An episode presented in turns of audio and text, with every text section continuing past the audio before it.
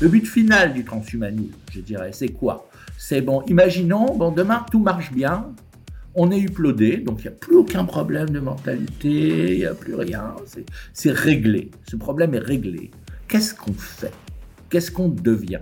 Pour moi, il me paraît évident que ce qu'on va vouloir, c'est augmenter notre richesse d'expérience, c'est-à-dire, en gros, faire une expansion de notre conscience. Je ne parle pas d'expansion de l'intelligence et des capacités cognitives. Mettons que le problème est réglé. Hein Mais qu'est-ce qu'on va vouloir?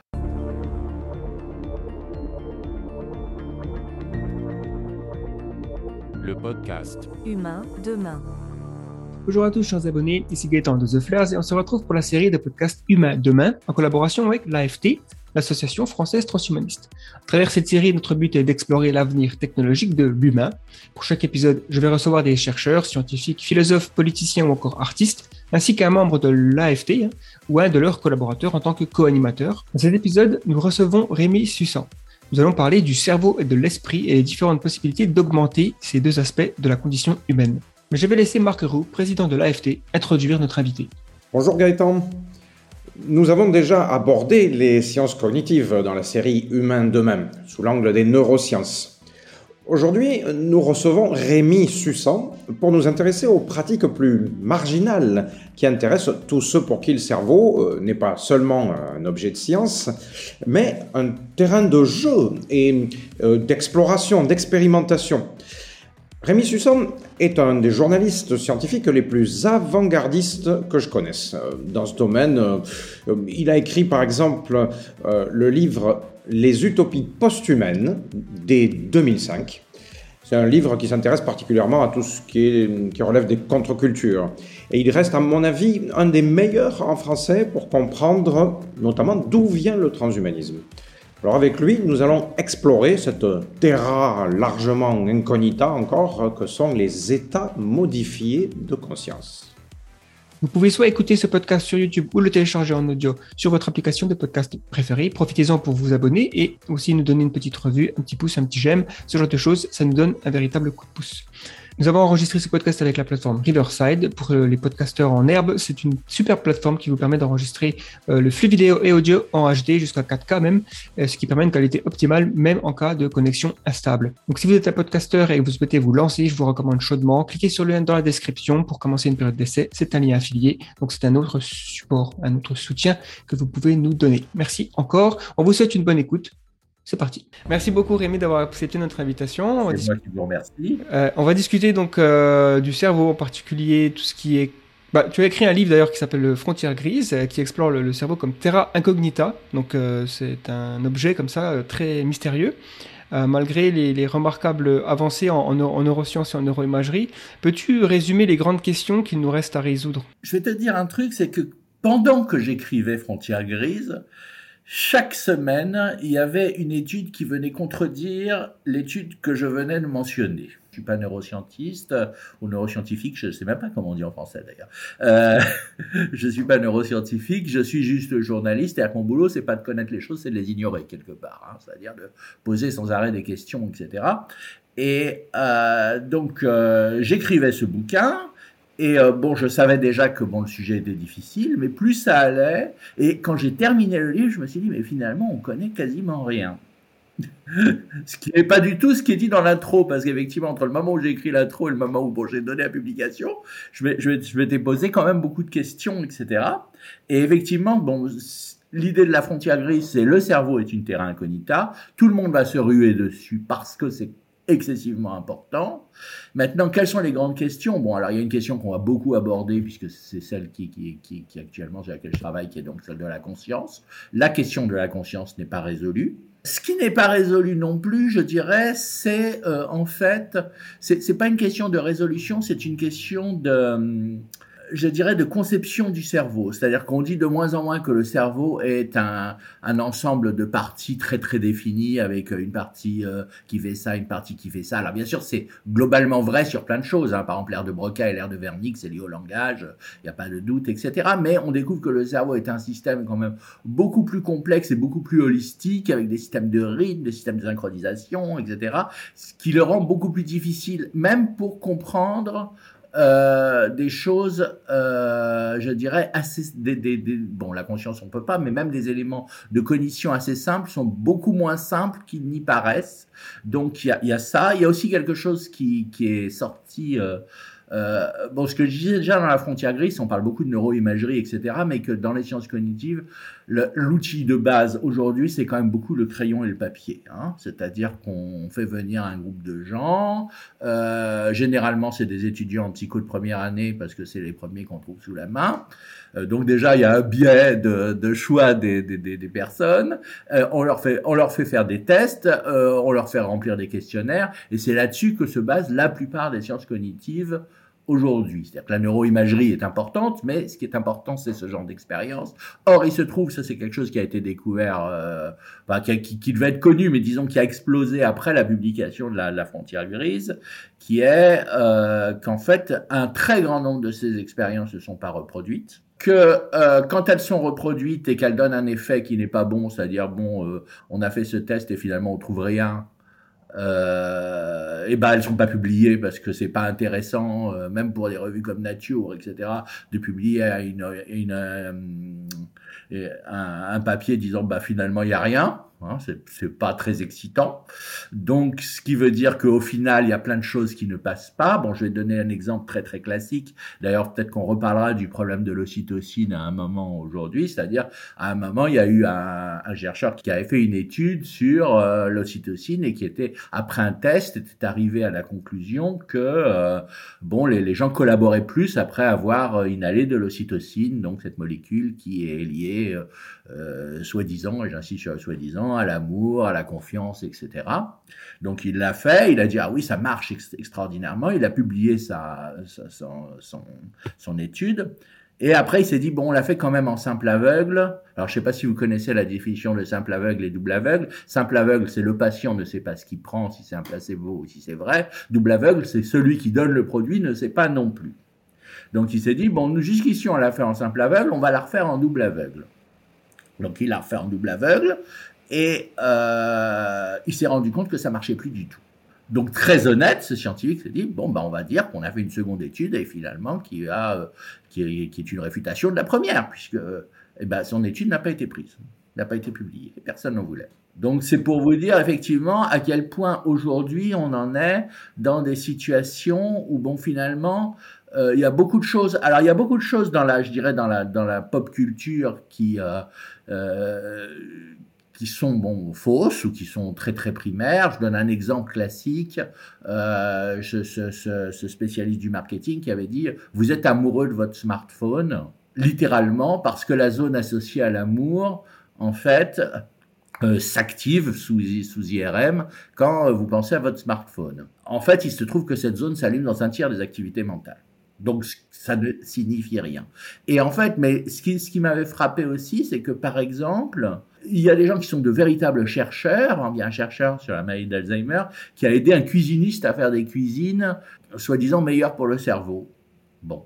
Et euh, qui part sur des principes bon, dont on voit bien qu'elles tiennent pas la route euh, avec simplement un peu de logique. Il s'agit même pas d'être un chercheur, mais le gars est un vrai chercheur.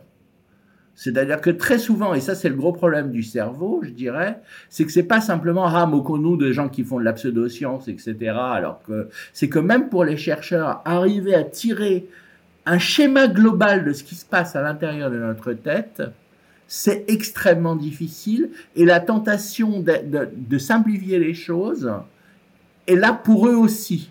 Et ça, je pense que c'est une vraie grosse question, c'est-à-dire qu'effectivement, il ne faut pas oublier que le cerveau est quand même l'objet le plus complexe de l'univers connu et que on n'en a pas fini avec effectivement et que on voit des bouts comme que, tu parlais de terrain incognita tout à l'heure et c'est vrai que c'est un peu la situation dans laquelle on est c'est-à-dire je dirais la, la, la situation euh, juste au début de la Renaissance quand on faisait de la géographie il y avait de plus en plus de terres qu'on connaissait, c'est pas niable, hein, on sait quand même de plus en plus de choses, mais il y a quand même beaucoup de, de terres où il y a écrit euh, ici sont les dragons. Euh, on, ne, sait pas énormément de choses sur le cerveau.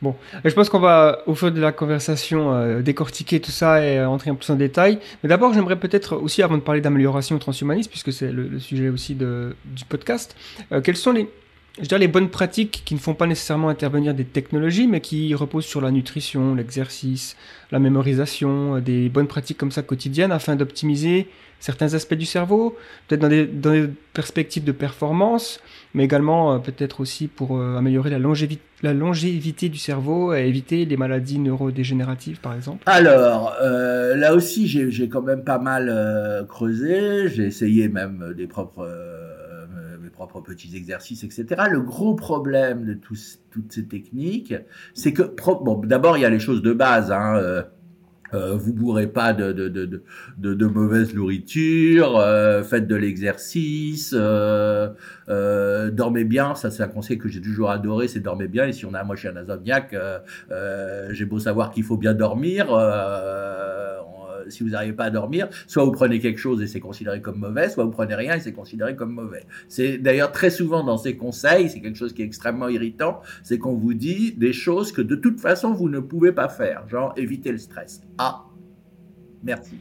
Euh, c'est un peu pénible. Mais donc, bon, le gros problème de toutes ces techniques, c'est que euh, euh, alors bon, parlons euh, des, jeux mentaux, par, de type, euh, vous savez, les, j'allais dire Dr Kawashima, qui est pas considéré comme sérieux, mais il y a des choses un peu plus sérieuses quand même que, que, le jeu Nintendo. Il y a des techniques de mémorisation, comme l'art de la mémoire, dont on reparlera tout à l'heure, je pense, quand on parlera de la conscience, parce que, bon, en gros, l'art de la mémoire, c'est une technique qui vient des... Euh, qui vient officiellement, alors j'expliquerai pourquoi je dis officiellement, euh, de la Rome antique, passage par le, le, le, Moyen Âge et la Renaissance, qui consiste à créer dans sa tête un lieu, ça peut être votre, votre appartement, hein, quelque chose que vous connaissez bien, et à assigner euh, dans, dans, dans, à chacun de, de, de ces lieux euh, un élément que vous voulez mémoriser. Et ensuite, vous vous promenez mentalement dans ce palais de mémoire, comme on dit, qui peut être un, appartement de mémoire. Hein, pas. Euh, vous vous promenez dans ce palais de mémoire et comme ça, vous mémorisez les choses. Alors effectivement, j'avais à un moment fait l'expérience euh, euh, des 30 p. C'était un conseil qui était donné par Lynn Kelly, qui a écrit quelque chose de très intéressant là-dessus. D'ailleurs, je, je, je, reviendrai dessus tout à l'heure euh, pour d'autres sujets. Mais euh, donc, effectivement, elle a dit oui, euh, j'ai fait les 30 pays les plus peuplés de la Wikipédia. Euh, en ordre. J'ai fait le test, c'est vrai que ça marchait. Là maintenant j'ai oublié, mais c'est vrai que ça marchait. C'est vrai que toutes ces choses marchent. Hein, C'est-à-dire que ce soit les exercices, que ça soit... Euh, mais le gros problème de, de toutes ces choses, c'est un peu comme je dirais comme le cerveau, c'est ça marche dans un certain contexte, ça marche plus ou moins bien, il y a des jours où ça marche pas, euh, il y a des jours où brusquement ça marche, ça marche sur certaines personnes, ça marche pas sur d'autres. Le, le, le, le, bouquin que, que j'ai lu qui est peut-être le plus honnête sur le sujet, c'est un livre de Caroline Williams qui s'appelle Override, qui est une journaliste du New Scientist.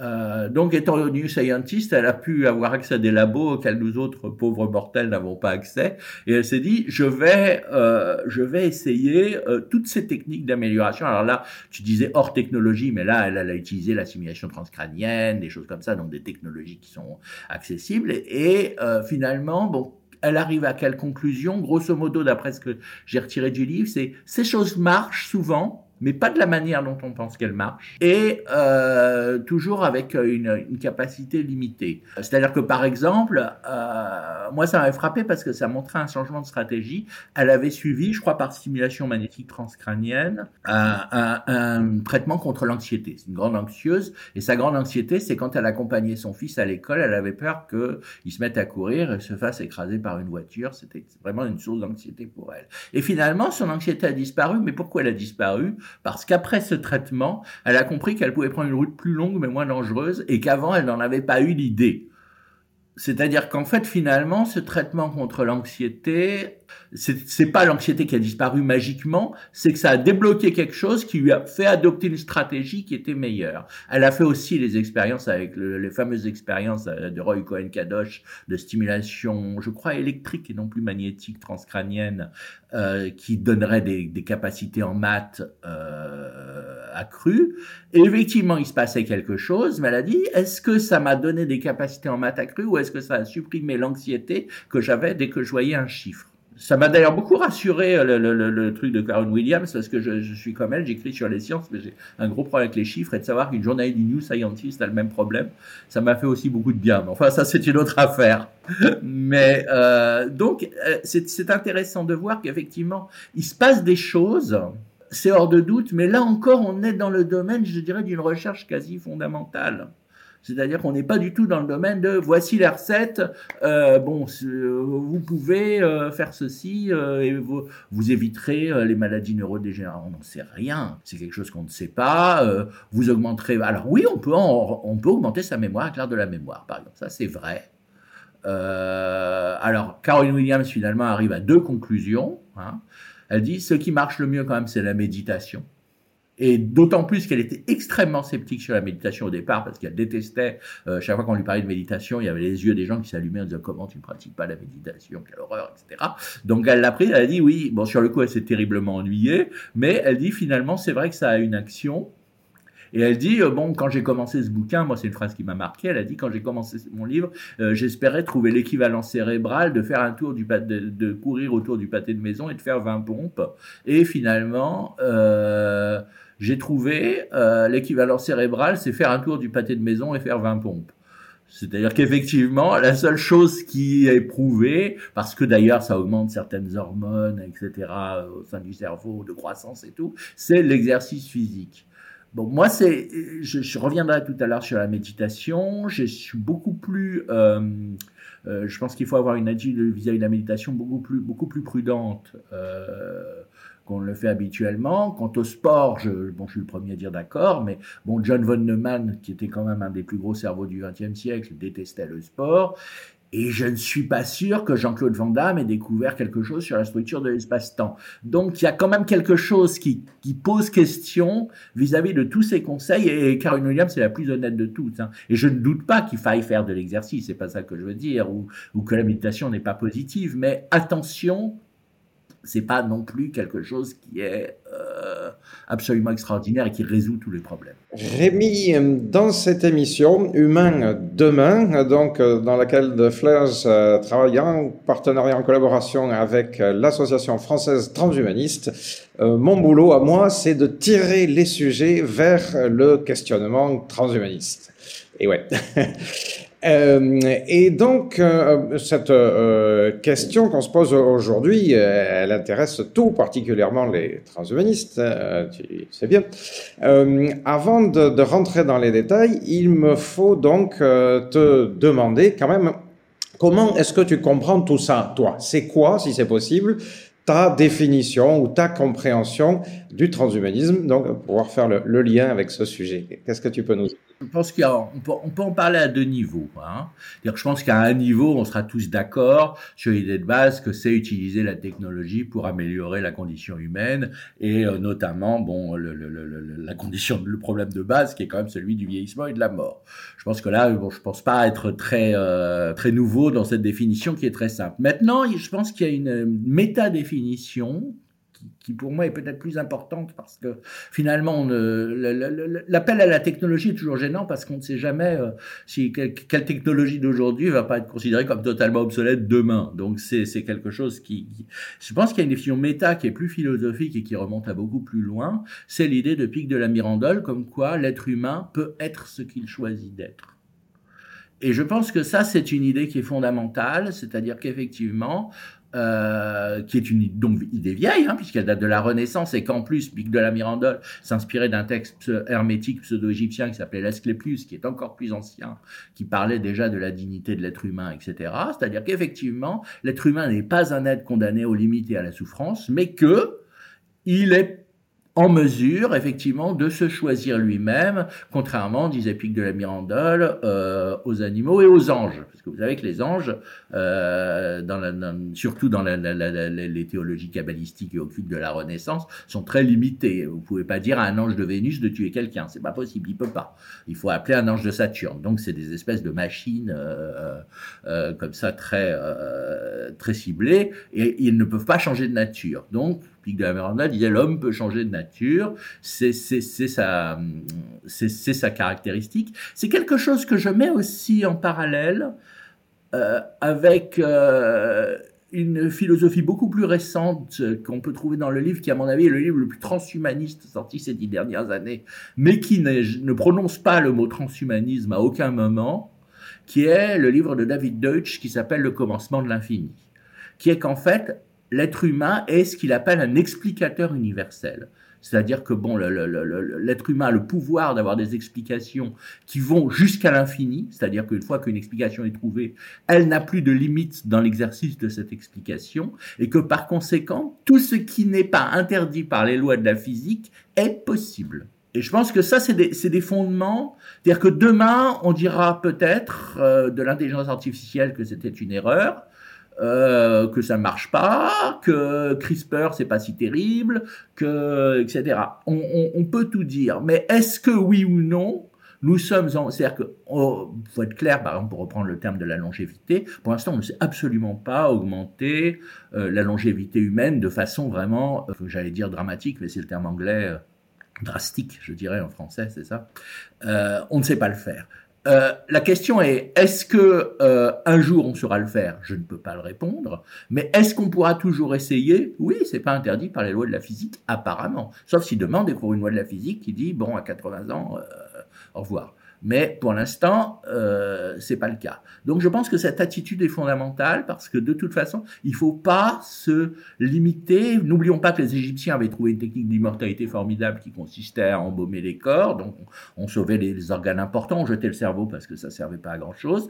Et euh, effectivement, ils pensaient que c'était une technique d'immortalité. Pic de la Mirandole euh, allait plutôt vers la cabale et la magie. D'autres euh, alchimistes ont avalé du mercure dans l'espoir d'augmenter leur durée de vie, ce qui n'était peut-être pas la meilleure des idées non plus. Et, surtout, ne jouons pas là, euh, nous sommes tellement supérieurs à eux. Peut-être que tout ce qu'on est en train de, discuter va s'effondrer euh, très très vite. Mais l'idée de base, à mon avis, peut rester.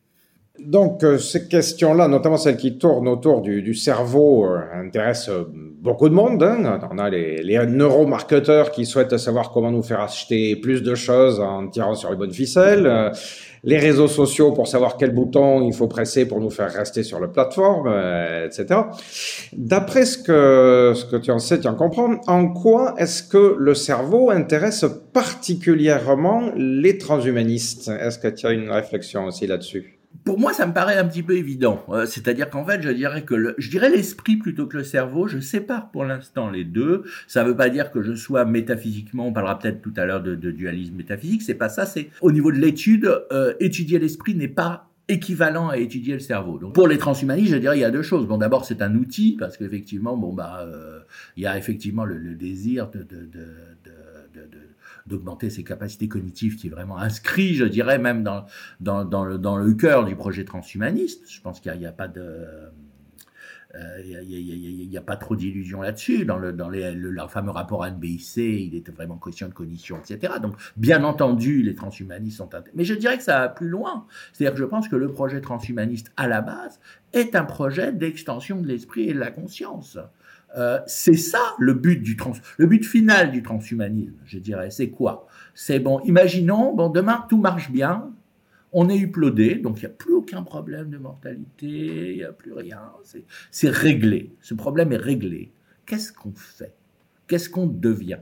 Pour moi, il me paraît évident que ce qu'on va vouloir, c'est augmenter notre richesse d'expérience, c'est-à-dire, en gros, faire une expansion de notre conscience. Je ne parle pas d'expansion de l'intelligence et des capacités cognitives.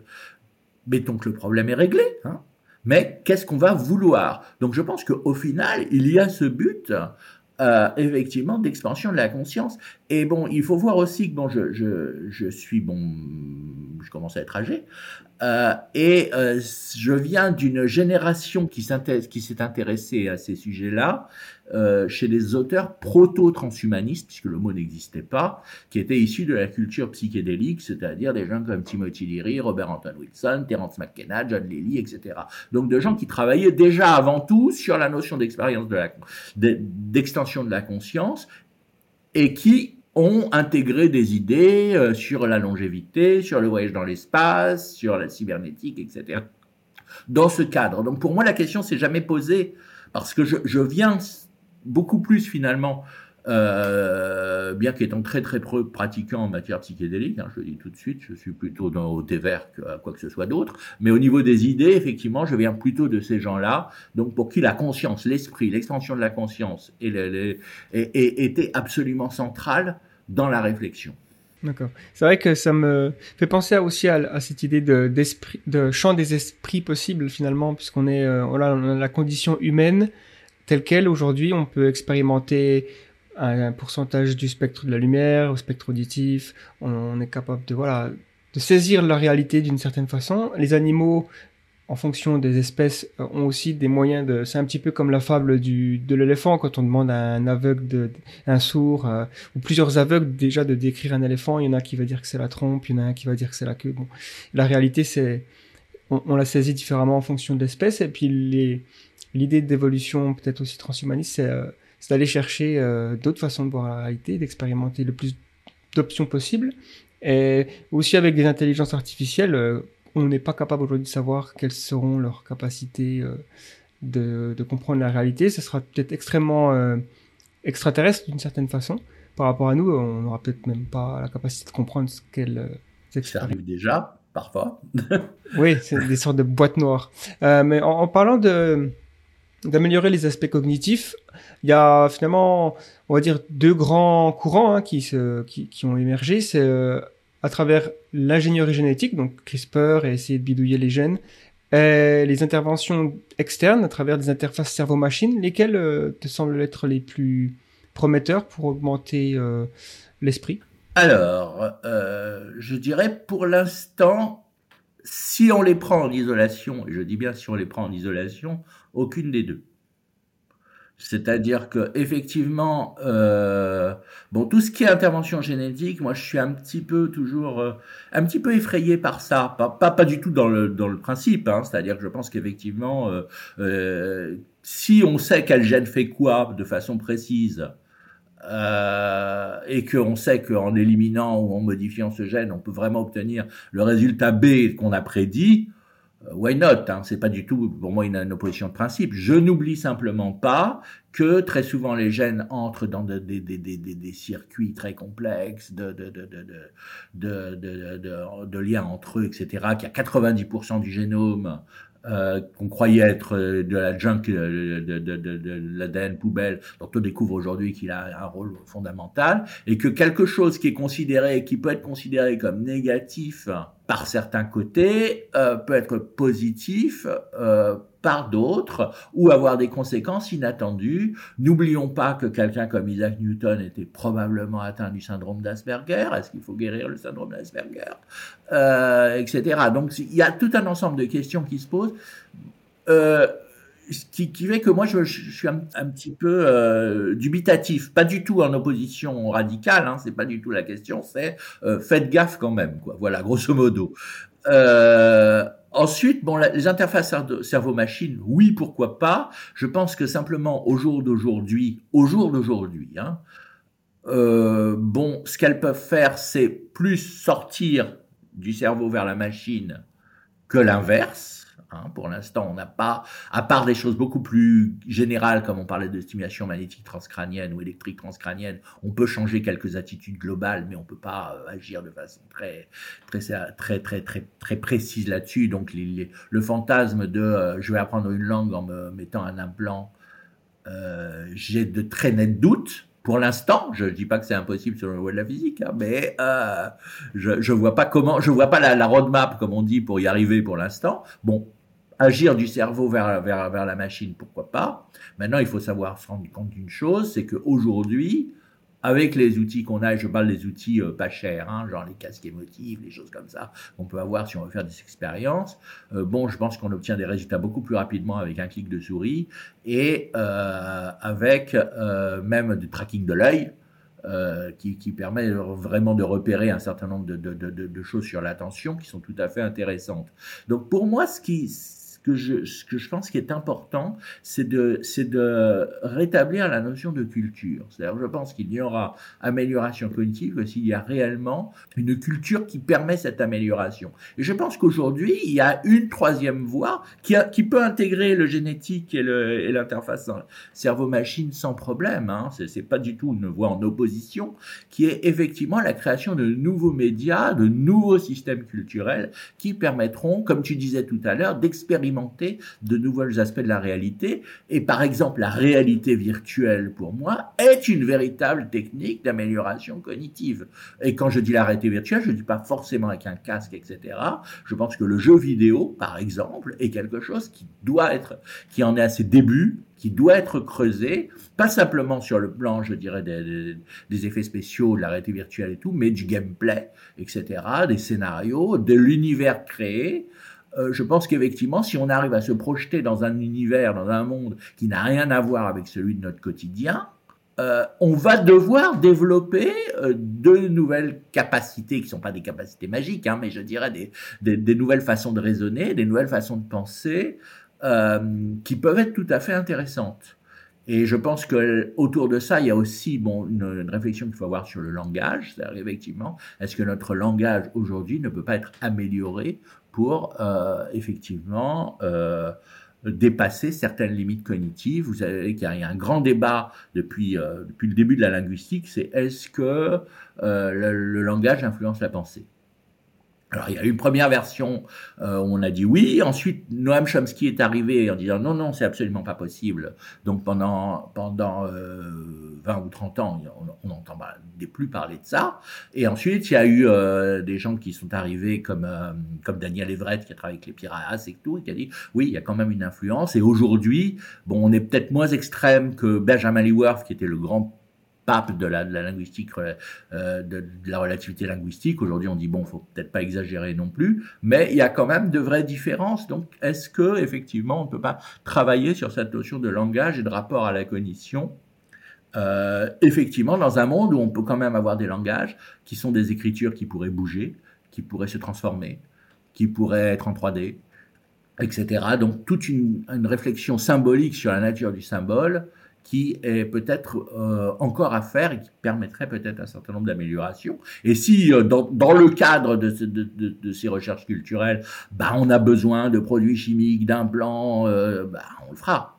De CRISPR même, on le fera. Mais je pense qu'il faut inverser les priorités, c'est-à-dire pensons à ce que nous voulons faire, à ce que nous voulons obtenir, et après posons-nous la question des technologies qu'on va utiliser. Alors, à propos des euh, technologies ou de pratiques qu'on qu va ou qu'on on a commencé à utiliser, tu nous en as déjà cité euh, un certain nombre, euh, mais est-ce que on peut quand même essayer de les catégoriser, d'essayer de faire un, un espèce de, panel de tout ce qui permet d'aller vers des modifications et notamment Enfin, il me semble qu'il y a un, un, élément qui est une dimension qui t'intéresse assez particulièrement, qui est donc la recherche d'états modifiés ou altérés de, de conscience. Euh, est-ce que tu peux nous dire plus précisément donc de, de quoi est-ce qu'il s'agit euh, et est-ce que tu peux nous donner, voilà, essayer de manière un peu catégorisée, qu'est-ce qui existe comme pratique euh, possible donc pour aller rechercher ce type de d'expérimentation Alors en gros, bon, il y a d'abord il y a une chose qu'il faut savoir, c'est qu'il y a un état altéré de conscience qui est un des plus impressionnants et un des plus mystérieux que nous connaissons tous toutes les nuits. Donc déjà, bon, euh, je pense qu'il y a une recherche à faire sur le rêve. Bon, et euh, je, tends à penser que dans les recherches à faire sur le rêve, ce qu'on appelle le rêve lucide et, euh, éventuellement la, la, recherche sur les états d'hypnagogie et d'hypnopompie. Alors j'explique ce que c'est que l'hypnagogie et l'hypnopompie. C'est les images très fortes qui apparaissent avant de s'endormir, c'est l'hypnagogie, ou au réveil, c'est l'hypnopompie. Euh, ce n'est pas un état de rêve au niveau neurologique, hein, c'est-à-dire que ce n'est pas un, ce qu'on appelle le, le, le, REM state, c'est autre chose, c'est pas les mêmes ondes cérébrales, c'est autre chose, mais euh, c'est souvent des images qui sont très très fortes avec un très haut niveau de signification, ce qui n'est pas le cas de tous les rêves, il faut bien le reconnaître.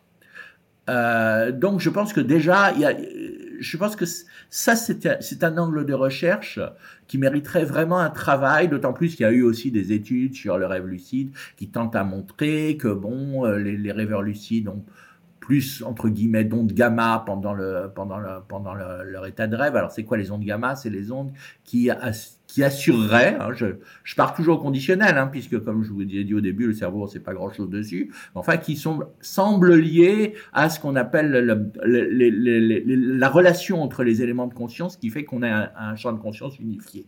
Autrement dit, euh, ce serait les ondes de la conscience, mais je simplifie, je simplifie horriblement hein, en disant ça, et en plus, c'est pas certain.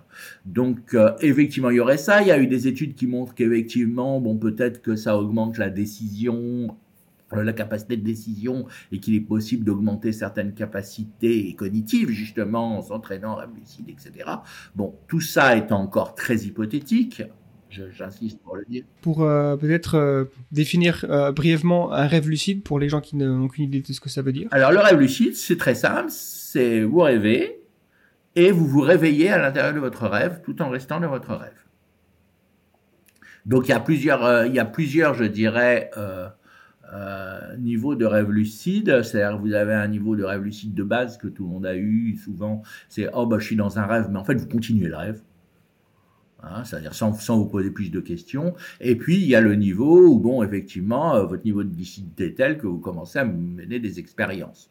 Euh, le, rêve lucide a été prouvé, c'était considéré comme impossible, hein, alors qu'il y avait des milliers de gens qui, qui, le pratiquaient de manière régulière, c'était considéré comme euh, tabou jusque dans les années, je crois, 70. Quand Stéphane Laberge a montré que des rêveurs lucides étaient capables, si on leur disait, vous savez que bon, il y a, que les, euh, les, le mouvement des yeux hein, qui, qui, fonctionne, puisque c'est la, définition de, de l'état de rêve, etc.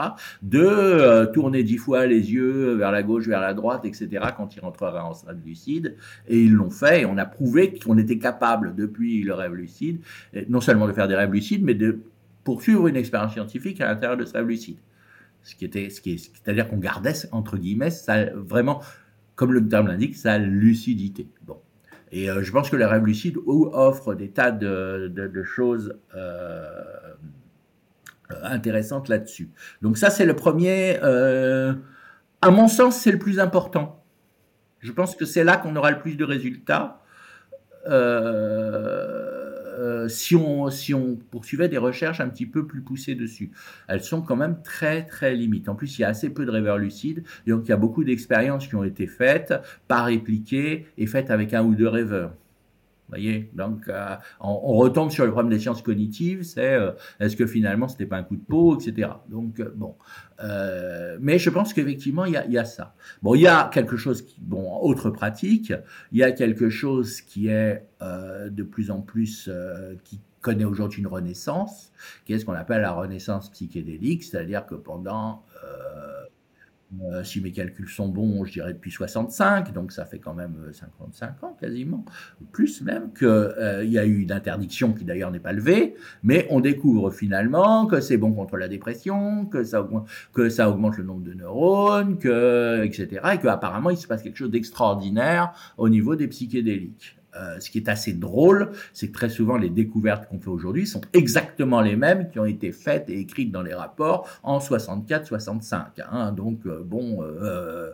on, on, voit ce que c'est quand même qu'un Moyen Âge scientifique comment ça peut se développer et finalement se terminer. C'est-à-dire que aujourd'hui, ce qu'on découvre, ben oui, ben euh, ok, euh, que, que, que, que, que, le psychédélique, ça peut agir euh, contre la dépression, que ça peut aider aux addictions, etc. Ben oui, ben l'IRI 64 Harvard.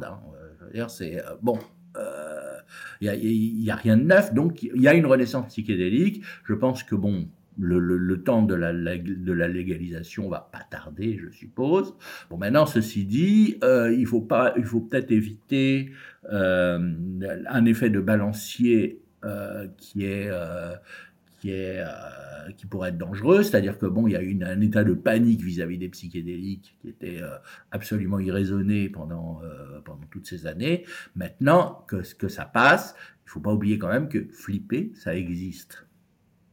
Hein. C'est pas c'est pas un mythe non plus. Donc euh, c'est quand même quelque chose qui est euh, qui peut être un petit peu extrême, qui peut être une expérience négative. C'est vrai que dans de bonnes conditions, cette expérience négative logiquement euh, s'évapore. Maintenant, si quelqu'un a des tendances déjà, alors on dit ça guérit la dépression, notamment la kétamine, etc. C'est fort possible. J'ai connu personnellement des gens qui se sont suicidés après avoir pris un trip à l'acide. Euh, je dirais pas que c'était qu'ils étaient heureux, contents, etc. Et que euh, un jour ils ont pris un acide et qu'ils se sont suicidés dans les heures. C'est pas du tout ça qui s'est passé. C'était des gens qui avaient de gros problèmes mentaux, euh, qui avaient probablement déjà caressé l'idée, qui ont pris non pas un mais plusieurs fois du LSD. Ça les a pas arrangés et un jour ils ont mis fin à leur à leur jour et pas pendant. Hein. C'est pas ah je crois que je suis un oiseau, je me jette d'une fenêtre. Ça c'est vraiment du mythe. Mais effectivement, il y a des gens que ça n'aide pas. Moi, à mon avis, il y a des gens que ça n'aide pas. Bon, c'était pas dans des bonnes conditions. Hein. C'était les années 70, c'était les airs punk, enfin, etc. C'était pas le pied non plus. Euh, donc, euh, effectivement, il y, avait, il y avait une ambiance, etc., qui était peut-être pas bonne. Mais il faut quand même faire attention maintenant que ça va revenir, faire attention aux, risques possibles, même s'il ne faut pas les mythifier. Je veux dire, après tout, on meurt en prenant du doliprane. Bon, euh, il ne s'agit pas d'exagérer non plus le risque, mais pas non plus l'oublier. Enfin, il y a les techniques dites spirituelles. Hein. Euh, donc, il y a la fameuse méditation. Alors, le problème de la méditation, moi, je vois, je vois des problèmes avec la méditation, je le dis franchement. Euh, c'est-à-dire que je ne nie pas ce que dit Caroline Williams, etc. C'est-à-dire que bon, la pratique. Alors, est-ce que je décris la méditation pleine conscience telle qu'elle est pratiquée aujourd'hui de façon générale? C'est-à-dire bon, vous êtes euh, dans une position euh, relaxée et vous devez être conscient de tout ce qui vous arrive euh, en, en, en, évitant d'agir dessus. Je dirais simplement, vous êtes le, spectateur de votre conscience. Bon, je ne nie pas que ça relaxe. Je ne nie pas que probablement ça fait certainement de très bons effets au cerveau. Maintenant, il y a deux choses qui, moi, me gênent avec ça. Euh, la première, c'est que euh, on ne sait pas euh, si cette pratique est toujours entièrement positive. Il y a eu des flips, mais ça, ça ne me gêne pas, parce que je veux dire, à la limite, bon, si un produit est actif ou si une technique est active, il est normal qu'elle ait comme on vient de dire sur les psychédéliques, parfois des effets secondaires négatifs. Parce que s'il existait une technique ou un produit que je dirais, vous pouvez, vous pouvez y aller, vous pouvez prendre tout ce que vous voulez, ou faire tout ce que vous voulez, euh, il n'y a aucun risque et tout, vous soupçonneriez avec raison le placebo. Bon, euh, quand quelque chose est actif, il peut y avoir des effets négatifs. Donc il peut y avoir des, des états négatifs. Euh, là où ça me gêne beaucoup, c'est qu'il y a euh, chez les pratiquants aujourd'hui de la méditation pleine conscience une espèce inconsciente de double langage qui est de dire euh, d'un côté euh, c'est pas de la religion, c'est pas le bouddhisme, on a extrait ça du bouddhisme, etc. C'est sans religion. Ok, moi je veux dire ça, l'idée ne me gêne pas. Mais d'un autre côté, il y a tout un discours quand même qui reste, je dirais, enveloppant de spiritualité, euh, alors que l'ensemble de la pensée bouddhique, c'est bien autre chose que la méditation pleine conscience. Et donc, par exemple, est-ce que la méditation pleine conscience augmente la compassion, comme on dit? C'est-à-dire, est-ce que c'est un, pour employer une expression favorite de Marc, du moral enhancement Il n'y a qu'à demander à Anders Breivik, qui a pratiqué la méditation pour pouvoir euh, massacrer 80 personnes en gardant son sang-froid euh, comme, on le connaît. Mais il n'y a pas qu'Anders Breivik, parce que s'il y avait qu'Anders Breivik, on dirait, bon, c'est un cinglé de base. Bon, il y, a, un livre qui est sorti qui est assez, passionnant, qui s'appelle Le Zen en guerre, dont j'ai oublié l'auteur, mais c'est pareil, je vous enverrai les, coordonnées par la suite. Euh, le gars n'est pas un anti-bouddhiste, il est lui-même moine soto-zen. Hein. C'est un pratiquant de la méditation, euh, et, il est lui-même ordonné, etc. Mais il dit, ouais, quand même, euh, le zen qui pratique une forme de, pleine conscience, euh, bon, sous l'empire et pendant la deuxième guerre mondiale, le, rôle du zen a quand même été plus qu'ambigu. Ça, ne nuit pas au fait de dire que la méditation relaxe. Hein. Je, Carole Williams a raison dans ce qu'elle dit.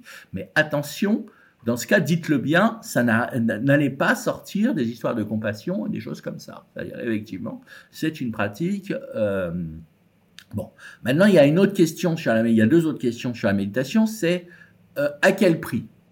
C'est-à-dire que bon, euh, pour obtenir un état de relaxation de base, ok. Mais enfin, je ne sais pas si vous, avez testé la méditation pleine conscience?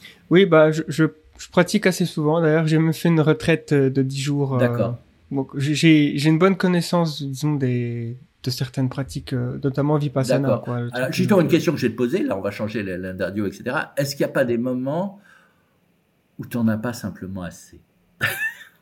C'est-à-dire quand tu pratiques la méditation, bon, tu pratiques la Parce que moi, je dois dire que j'ai quand même une grande question qui se pose quand je pratique. J'ai pratiqué longtemps. Mais à l'époque, on parlait de zazen parce que le, terme de pleine conscience n'existait pas. Et la grande question que je me posais en méditation, c'était quelle heure est-il et quand est-ce que ça va s'arrêter? Et euh, je reconnais qu'après, il y avait quelque chose qui s'était passé. Mais c'était très pénible. Oui, c'est sûr qu'il y, y, a aussi le, cette, euh, je dois avouer que je suis pas un bon élève, on va dire. C'est-à-dire que je, dans la journée, des fois, je, vais regarder l'heure, je me dis, ah, bon, ben, j'ai pas fait de méditation aujourd'hui, tant pis. Euh, voilà. Je, je m'impose pas non plus une sorte de, voilà, on, faisait, tu mentionnais religion, c'est pas quelque chose que je considère comme un rituel, par exemple. Même si, des fois, c'est bien d'avoir des rituels dans la journée pour, euh, bah, ce, nudge, ce nudger, comme on dit euh, dans, certaines. Mais euh, bon.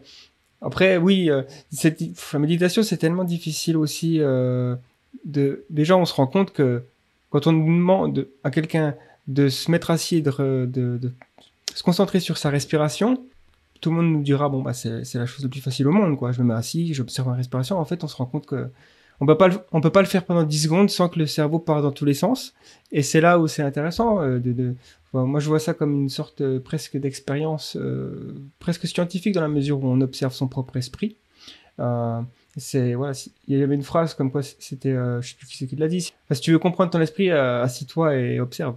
Et mais après oui je comprends aussi qu'il y a aussi quelque chose d'intéressant vis-à-vis de la tu mentionnais compassion le côté éthique des personnes qui sont euh, bah, des, des, gourous, par exemple. Il y a, il y a beaucoup de, de, rapports comme ça qui, qui, qui viennent d'Inde, euh, où des gourous, euh, ça les gêne pas tellement de, voilà, de, de faire venir des couples et de s'intéresser plus à la femme et de dire, oh, ça fait partie de, de la pratique spirituelle, euh, je vais m'occuper de votre femme pendant quelques heures.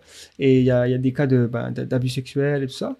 Et des, des gens qui sont considérés comme des euh, des maîtres spirituels, des presque des bouddhas. Euh, et donc, euh, il y a une sorte de découplage entre euh, la pratique de la méditation et du bouddhisme et le comportement éthique de certaines personnes. Alors, il y en a qui pensent que c'est juste simplement le fait d'être humain et d'avoir du pouvoir sur les autres fait qu'à un moment donné, ça corrompt un petit peu l'esprit, même les plus, on va dire, illuminés dans le sens enlightenment. mais bon, non, mais c'est vrai que d'autant plus que je dirais qu'à la limite, pour les maîtres indiens, il y a l'excuse que c'est quelque chose qui est décentralisé. Par contre, il y a eu des scandales qui se sont euh, produits là dans l'institution du bouddhisme tibétain, ce qui est gênant parce que là, c'est une institution effectivement. C'est-à-dire que bon, il y a le même problème que dans l'Église catholique. Bon, à quand un protestant euh, euh, fait un abus sexuel, ça ne regarde que lui, parce qu'il n'a pas de grand chef. Quand c'est euh, effectivement qu'il y a un système de protection, etc., comme il y a eu dans le cas de l'Église catholique, c'est plus inquiétant. il semble que dans le cas du bouddhisme tibétain, il y a eu, bon, d'ailleurs, je, je, je, je, lui donne peut-être un peu trop de confiance, mais j'ai l'impression que le Dalai Lama n'est pas impliqué dedans. Je, je pense pas. Mais bon, il y a eu quand même des cas institutionnels qui étaient assez, euh, assez graves. Et euh, effectivement, bon, moi, ce qui me gêne aussi, c'est bon, ça dépend aussi pourquoi on veut la faire. Et ça, tu vas peut-être me dire quand tu as fait ta, ta, retraite, ça, ça m'intéresse aussi. C'est-à-dire que bon, il y a deux choses. C'est-à-dire qu'effectivement, il y a le côté outil scientifique, etc., où on, apprend effectivement à voir comment l'esprit fonctionne et tout. Et puis il y a la question qui est quand même celle du bouddhisme, qui est celle, je dirais, tu disais dans l'enlightenment, l'illumination. C'est-à-dire au bout de combien de temps on va avoir une révolution, une révélation cognitive sur ce qui se passe. C'est-à-dire réellement, bon, euh, euh, et j'ai l'impression quand même qu'il faut sacrément bosser pour y arriver, et que là, pour le coup, des aides technologiques seraient peut-être bien appréciées. Euh, je ne sais pas si Gaëtan, je sais pas si tu connais, il y a quelqu'un qui a écrit sur la méditation, justement sur vraiment les outils de méditation et les meilleurs moyens d'arriver à la méditation. Quelqu'un que j'adore parce que je trouve qu'il est extrêmement précis. C'est Daniel Ingram. Je ne sais pas si tu vois qui c'est. Euh, qui a écrit un bouquin qui s'appelle euh, Hardcore Bouddha. Enfin, je ne me souviens plus du titre, euh, euh, où vraiment, alors lui, il est, vraiment extrêmement précis sur le fonctionnement. Alors lui aussi, il est vipassana, etc. Et bon, maintenant, ce qui me, la question que je me pose, et c'est pas du tout contre la méditation, mais on a tendance à mettre dans la méditation à considérer toute forme de méditation comme étant équivalente et provoquant les mêmes effets, etc. Or, apparemment, ça n'est pas le cas. Apparemment, simplement le fait, selon certaines recherches, euh, de méditer les yeux ouverts ou les yeux fermés peuvent changer la nature, effectivement, du fonctionnement de la méditation. Il y a, il y a une étude que j'ai trouvée qui date de 2015. Alors pareil, je redis les choses un petit peu prudentes. Hein.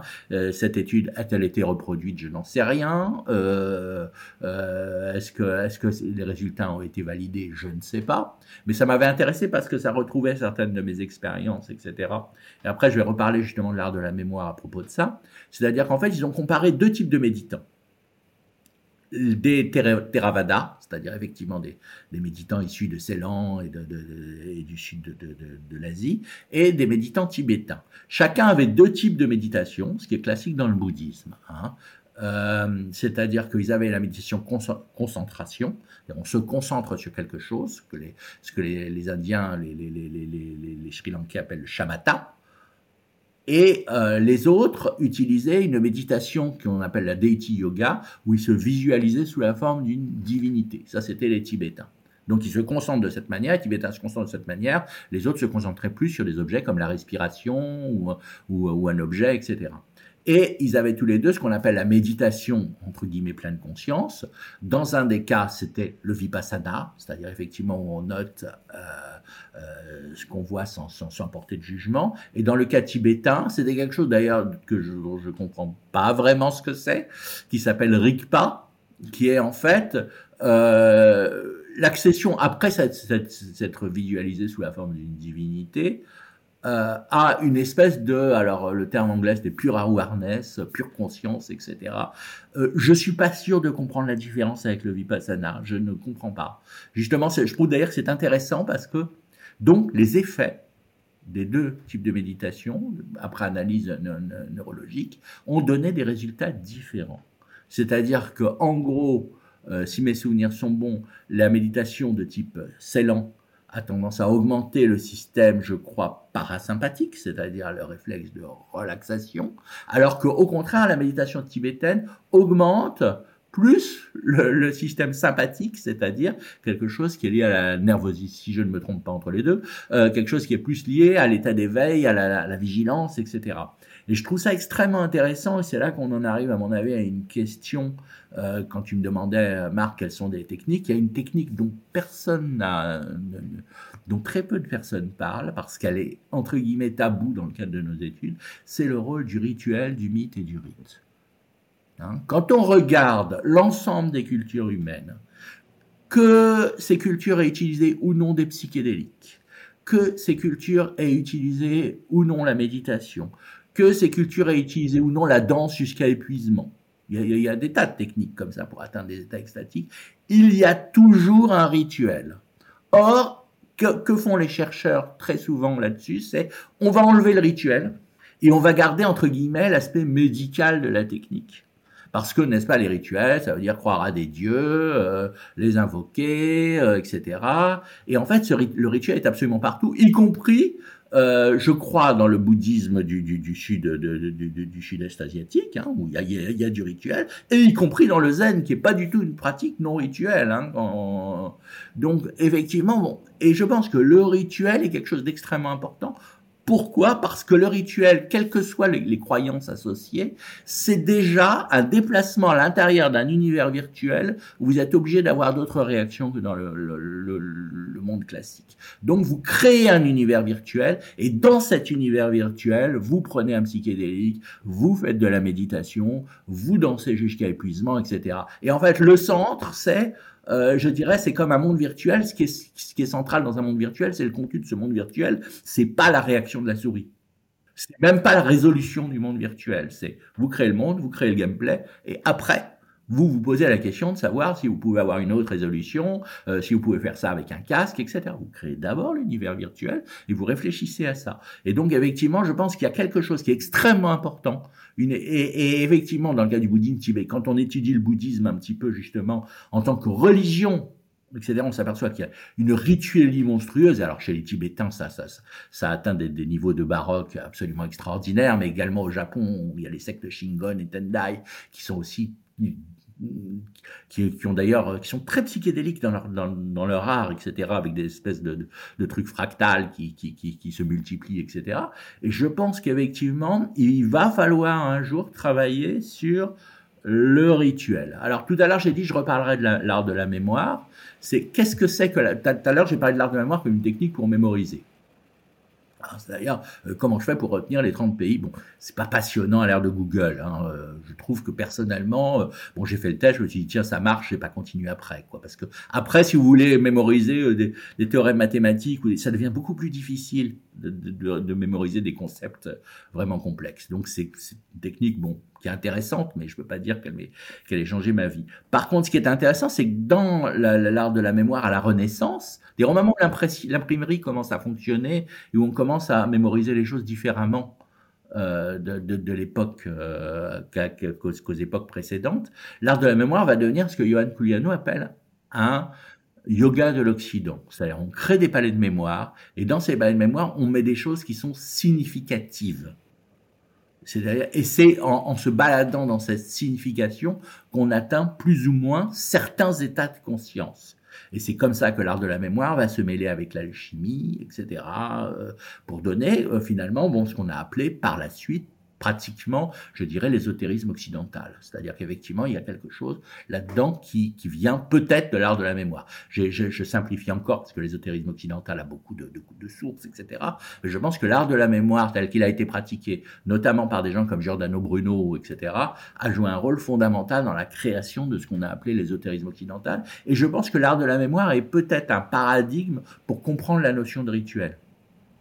Alors là, je, je, je, je, vais vous parler de quelqu'un qui s'appelle Lynn Kelly, qui est, quelqu'un qui n'est pas du tout dans, dans, dans l'ésotérisme quoi que ce soit, c'est vraiment quelqu'un de très très pragmatique. Hein. Elle a même écrit un livre de scepticisme sur les, phénomènes paranormaux, donc elle n'est pas du tout là-dedans. Euh, mais euh, effectivement, elle, a constaté que bon, quand elle mettait dans son palais de mémoire euh, différentes histoires, elle est australienne, donc elle est très proche des aborigènes, etc. Elle s'est rendue compte d'abord que les aborigènes étaient des gens qui avaient une mémoire absolument extraordinaire, parce que eux, leur art de la mémoire, c'était un mélange de chant, de danse et d'imagerie et qui pouvaient savoir euh, à, quel, moment, dans quel coin euh, telle plante poussait, est-ce qu'elle était toxique ou pas. Tout ça était consigné dans ce qu'ils appelaient leur, leur, leur piste de champ qui sont des pistes de champ liées au, liées au, liées au territoire. Euh, Gaëtan, tu à Sydney, peut-être, euh, je ne sais pas si tu as eu l'occasion de, voir ou de connaître ce genre de choses, euh, etc. Donc, elle, elle dit, ce qui est intéressant, c'est elle a fait des expériences, elle a commencé à mélanger, à, vouloir retenir, elle, est passionnée d'ornithologie, à mettre dans son palais de mémoire, qui était en fait son jardin, et ça, le coin autour de chez elle, euh, les, les différentes races d'oiseaux, et que petit à petit dans sa tête se sont constituées des histoires, qui permettait de mettre en relation les différentes races d'oiseaux et qui impliquait euh, des êtres humains avec certaines têtes d'oiseaux, etc. C'est-à-dire que petit à petit, pour des raisons totalement pragmatiques hein, et pas du tout euh, euh, liées à la croyance, elle a commencé à créer un système mythique. Et que par exemple, quand elle utilisait un lieu de mémoire, euh, à un moment, euh, si elle met, euh, elle met les noms des philosophes, il y avait Sigmund Freud, je crois, etc. Et de l'autre côté, il y a l'homme de Landertal parce que elle utilise le même palais de mémoire pour euh, pour euh, souvenir l'histoire de la préhistoire et euh, l'histoire des philosophes, elle dit ah oui, euh, Freud, euh, l'homme de Néandertal, etc. Donc tout, tout, ça commence à se mélanger, et donc on voit comment se créeraient peut-être des mythologies et des rituels, et je pense que ça c'est quelque chose qui est à mon avis, et, qui est aussi très lié à la notion de rêve, hein, puisque finalement ça crée quelque chose de totalement onirique, donc on revient au rêve de tout à l'heure. Et je pense que ça c'est très important, et je pense que là-dessus il y a vraiment une recherche à faire, et une recherche qui a été éliminée parce que je pense que bon, on ne veut pas, comme c'est beaucoup plus lié au thème de la religion, on essaye surtout, surtout de dire sortons les pratiques, alors qu'en fait peut-être la vraie clé elle est dans le rituel, plus que dans les pratiques, je dirais, qui seraient presque des, adjuvants pour euh, augmenter la capacité à pénétrer dans cet univers onirique et virtuel, et pas du tout central. N'oublions pas quand même que le chaman de base, c'est-à-dire le chaman qui a donné son nom au chamanisme, c'est-à-dire le sibérien, n'utilise pas de drogue, par exemple. Alors qu'on dit souvent le chaman, on pense tout de suite à l'Amérique du Sud, à l'ayahuasca, etc. Mais non, je veux dire, le chaman sibérien n'utilise pas de drogue, à notre connaissance. Tu me fais penser, euh, Rémi, qu'il euh, y a euh, comment dire, des, des, pratiques qui utilisent énormément les rites et estiment qu'à travers ces rites, ils arrivent à se transposer euh, mentalement dans des, des, sphères complètement différentes. Ce sont les pratiques très chrétiennes du monastisme et de la prière. Euh, qui passe euh, voilà, par tout un, ensemble de rites très très complet avec des constitutions d'espace bien définies où on se transpose dans un monde euh, complètement différent et où on arrive à des expériences. Exercices et spirituels de Ignace de Loyola, par exemple. Voilà. En pratiquant le, le, jeûne ou pas le jeûne, évidemment, il peut y avoir des transformations biologiques par la 16, mais simplement l'accumulation de, de, des rites, on peut imaginer en effet aide à, à transposer comme ça l'état de, de conscience. Mais alors, donc, euh, voilà, tu nous as encore donné quantité d'exemples, de, mais tu nous as dit un petit peu rapidement euh, euh plus qu'il t'était arrivé toi-même euh, de pratiquer certaines expériences pour voir un petit peu voilà comment est-ce que ça marche. tu nous as dit qu'il t'était arrivé de pratiquer ce que tu appelles des bits binauraux. C'est quoi ça? Alors, ça m'arrive plus que souvent d'ailleurs parce que je l'ai encore fait hier. Bon, c'est un système, en fait, en gros, bon, euh, il y a, une, une, onde sonore, un son, et il a quelques hertz de différence euh, entre euh, entre les, le, le, côté gauche et le côté droit. Et au lieu d'être un son unique ça donne une espèce de wou, wou, wou, comme ça. Qui est une illusion. Ça c'est l'aspect technique de, du bit binaural. L'idée de base qui est très contestée scientifiquement hein, je dis c'est considéré comme de la pseudoscience. Moi je dis toujours je suis désolé mais ça marche sur moi. Dis peux rien ça marche sur moi. Euh, c'est effectivement que si euh, la, la, la, différence des, des, entre, en, en, hertz entre les deux sons, enfin entre le, même son, euh, effectivement modulé différemment, est synchronisé sur euh, sur les ondes cérébrales, et, et, ben en fait on va euh, retomber dans une espèce de, on, va activer euh, les états de conscience liés à cette onde cérébrale. Euh, alors bon, il y a des tas de questions, il y a eu des études qui ont été faites, euh, qui ont dit non, non, il se passe rien. Il y a d'autres études qui ont été faites, je crois d'ailleurs que c'est Guillaume Dumas, que vous connaissez, hein, je crois, qui, qui l'a fait, et qui m'a dit que bon, rien ne prouvait que le fait que ça soit binaural et qu'on fasse pas le son simplement euh, euh, rythmé, que ça soit meilleur que ça soit binaural. Et euh, bon, je, pense que Guillaume a tout à fait probablement raison sur le sujet, je ne sais pas. Mais bon, bref, euh, moi, donc, j'utilise des ondes binauraux, euh, des bits binauraux. J'utilise un programme qui s'appelle Gnoral, Gnoral comme GNU, c'est-à-dire je n'ai rien payé, j'insiste. Hein, il y a des, applications payantes de, de, de, de, bits surtout ne le faites pas. Hein, vous pouvez avoir ça totalement gratuitement, donc euh, il faut surtout pas s'amuser à payer les choses. Et euh, et j'utilise la, la, la, version par défaut qui nous met, soi-disant, je dis soi-disant parce que j'en sais rien en réalité, en onde θ, c'est-à-dire au niveau du rêve, etc. Alors moi, qu'est-ce que j'ai expérimenté et qu'est-ce que j'ai constaté là-dessus? Première chose, qui marche toujours, c'est, euh, je te parlais tout à l'heure de la méditation, je te disais que bon, bah, la grande question que je me posais par la méditation, c'est quelle heure est-il? Euh, Là, le, le, le, temps disparaît. C'est-à-dire que le, la, la, version par défaut de Gnoral dure 73 minutes. Je peux rester 73 minutes les yeux fermés à écouter un son unique sans avoir la moindre sensation d'ennui. Ça, c'est déjà en soi étrange. Alors, je veux bien que ça soit du placebo, mais c'est un drôle de placebo. C'est-à-dire que bon, quand, un, placebo vous fait avoir des sensations euh, que vous n'avez jamais eues, est-ce que c'est encore un placebo? J'en sais rien, mais euh, bon. Euh, donc, j'ai ça. La sensation d'anxiété, de stress, effectivement, disparaît totalement pendant la séance. Mais j'insiste sur le pendant la séance. On enlève ses écouteurs, c'est fini.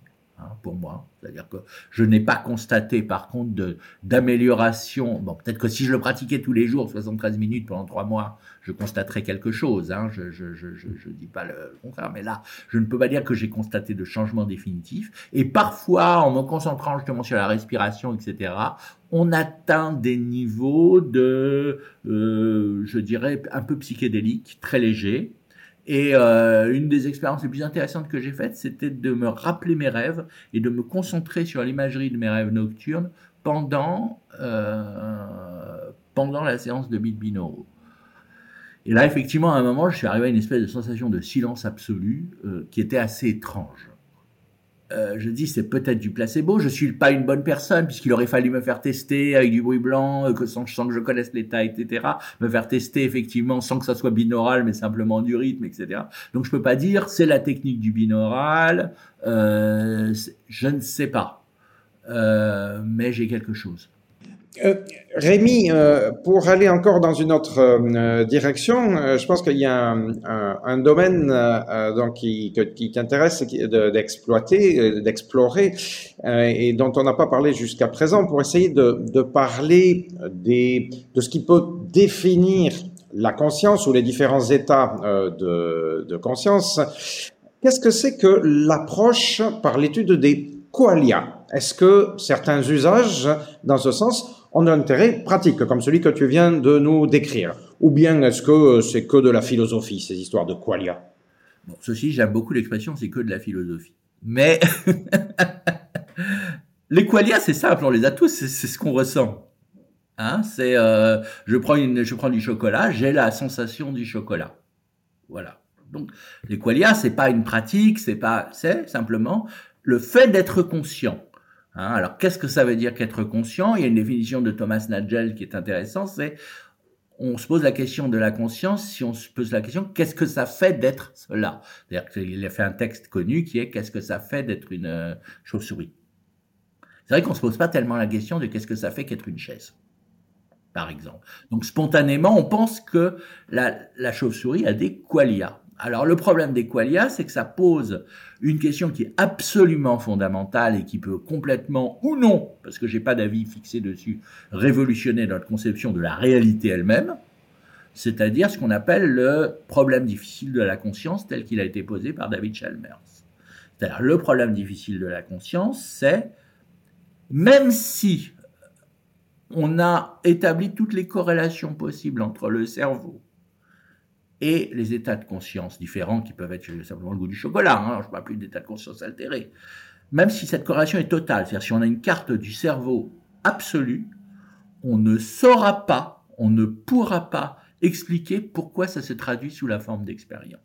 C'est-à-dire que c'est quelque chose, c'est pour ça que c'est un problème difficile, parce qu'il y a les problèmes faciles. Les problèmes faciles sont les problèmes liés à la cognition, à l'attention, ça on sait, personne personne n'a de doute qu'un jour ou l'autre on pourra pratiquement, euh, même si au début de, notre entretien j'ai dit bon on n'en est pas là, mais je doute pas que d'ici 10, 15 ans, bon ben c'est des choses qu'on saura faire quoi. Hein, euh. Mais effectivement, on ne sait pas pourquoi tout ça peut très bien marcher comme ce qu'on appelle en philosophie de la conscience justement un zombie, c'est-à-dire quelqu'un qui n'a aucune expérience. Donc pourquoi avons-nous des expériences? Et ça c'est la question. Alors tu me dis est-ce que c'est de la philosophie? Je dirais oui parce que c'est quelque chose qui n'est pas de l'ordre du falsifiable pour l'instant. Hein. C'est-à-dire qu'effectivement, c'est de l'ordre de l'ontologie, c'est-à-dire qu'on peut très bien dire, euh, euh, pour l'instant, la science n'y accède pas. C'est pas qu'elle n'y accède pas, et je reviens sur vraiment sur la question de problèmes difficiles, c'est elle n'y accède pas, pas parce qu'elle n'a pas les réponses, mais parce qu'elle n'a même pas les moyens de formuler la question. Hein. C'est ça le problème difficile. C'est quelle est la question qu'on pose? Si c'est la question, euh, euh, quel, est, le circuit neural qui correspond au goût du chocolat, il n'y a rien de plus facile. C'est faisable. Mais par contre, pourquoi est-ce que j'ai ce goût du chocolat et est-ce que mon goût du chocolat est ton goût du chocolat? C'est une question qui était déjà posée par Kant, je crois. Euh, c'est on, on, ne sait pas formuler la question. C'est un problème difficile. Et alors de ce problème difficile, en suivent des, des reconceptions de la réalité. C'est-à-dire qu'effectivement, euh, et je à dire que moi, bon, j'ai pas d'opinion fixée dessus, hein, mais c'est vrai qu'effectivement, par exemple, il y a les panpsychistes qui disent, bon, bah, finalement, l'expérience, la conscience existe jusqu'au bas de la matière. C'est-à-dire qu'un électron, un photon, a déjà de manière extrêmement primitive une expérience. Donc c'est bien antérieur au cerveau et ça va jusqu'en bas, j'ose dire. Comme on dit des tortues qu'elles vont jusqu'en bas. Euh, donc il y, a, y, a, les panpsychistes, il y a les idéalistes analytiques comme, comme Bernardo Castrop par exemple qui disent de toute façon la, la, la perception que nous avons du monde, le monde c'est une conscience et ce que nous voyons c'est simplement notre conscience qui s'exprime et cette conscience elle est unique donc il est très Vedanta, euh, je dirais, c'est très. Il n'y a qu'une conscience, parce que s'il y avait plusieurs consciences, se poserait la question de pourquoi est-ce qu'on voit tous la même chose. Là, on voit tous la même chose parce qu'il n'y a qu'une conscience. Et il y a des thèses plus originales, c'est ma préférée, qui, est préférée pour des raisons esthétiques, hein, puisqu'il n'y a aucun moyen de prouver qu'elle est, qu'elle est réelle, qui est celle de Donald Hoffman, qui dit oui, de toute façon, euh, Donald Hoffman est un, un, professeur de sciences cognitives qui a fait une simulation euh, pour savoir s'il était préférable pour une population de percevoir la réalité ou simplement de percevoir ce qui permettait sa survie. Et dans tous les cas, la population qui ne perçoit que quelque chose d'arbitraire mais qui permet sa survie est supérieure à la, la, population qui perçoit mieux la réalité. Donc il en arrive à la conclusion que tout ce que nous percevons, c'est en fait une réalité virtuelle. C'est-à-dire en fait quelque chose qui n'a pas de réalité intrinsèque mais qui est représentative. Alors à la question de base, c'est ah oui, mais alors puisque rien n'est réel, qu'est-ce qui m'empêche de, de me jeter du haut d'une fenêtre, etc. Il dit non, parce que quelque chose qui n'est pas littéral n'est pas forcément quelque chose qu'il ne faut pas prendre au sérieux. Et il donne un exemple très simple, c'est il dit vous avez une corbeille sur votre bureau d'ordinateur, cette corbeille n'existe pas, le bureau n'est pas un bureau, le fichier, l'icône de votre fichier sur lequel vous avez travaillé pendant six mois n'est pas réellement un fichier, mais si vous jetez votre fichier dans la corbeille, vous perdez votre travail, et ça c'est vrai. Et pourtant, rien de tout ça n'a été vrai. Donc, c'est ce qu'il appelle la théorie de l'interface. Et alors, lui, bon, là-dessus, il se base là-dessus pour dire qu'en fait, finalement, non seulement tout ce que nous voyons est une réalité virtuelle, que le temps et l'espace sont des réalités virtuelles, et qu'au fond de l'univers, pour lui, ce sont des acteurs conscients qui interagissent entre eux comme une espèce de, de, de, de gigantesque Twitter ou Facebook euh, des acteurs conscients et que ça crée que l'univers émerge à partir de là. Euh, bon, moi je trouve ça assez séduisant je n'ai naturellement aucun moyen de dire que euh, a raison ou pas. Hein. Ça, je, euh, de toute façon, personne n'a les moyens. D'ailleurs, Hoffman est assez intelligent. Il a dit dans un podcast parce qu'il a créé un modèle. Il a dit je veux je veux avoir la chance d'être la première personne à avoir tort sur le phénomène de la conscience. C'est-à-dire, en fait, il dit je veux créer quelque chose qui soit falsifiable. Alors va-t-il y arriver? Pour l'instant, il travaille dessus. Hein, donc euh, euh, on verra. Mais effectivement, bon, moi j'aime bien, j'aime bien ce que raconte euh, ce bonhomme. Mais effectivement, pour l'instant, c'est plus une, une, une préférence quasiment d'ordre esthétique. Mais ceci dit, je voudrais quand même dire une chose, c'est que même si je ne sais pas si le monde est plutôt matérialiste, psychiste, acteur conscient, etc. Quand on travaille sur la notion de conscience, il y a une chose qui, à mon avis, est importante, c'est de partir du principe que l'objet qu'on étudie existe. Et euh, il y a tout un courant, souvent représenté chez les transhumanistes d'ailleurs, qui est dit illusionniste ou illuminativiste, qui dit finalement la conscience, euh, c'est une illusion. Alors qui, qui éprouve cette illusion? Parce qu'il n'y a pas de conscience, je ne sais pas. Mais euh, que effectivement, bon, finalement, les qualia circulaient, il n'y a rien à voir, grosso modo. C'est un peu le, le, le, le, message de gens comme Dennett, Churchland, etc.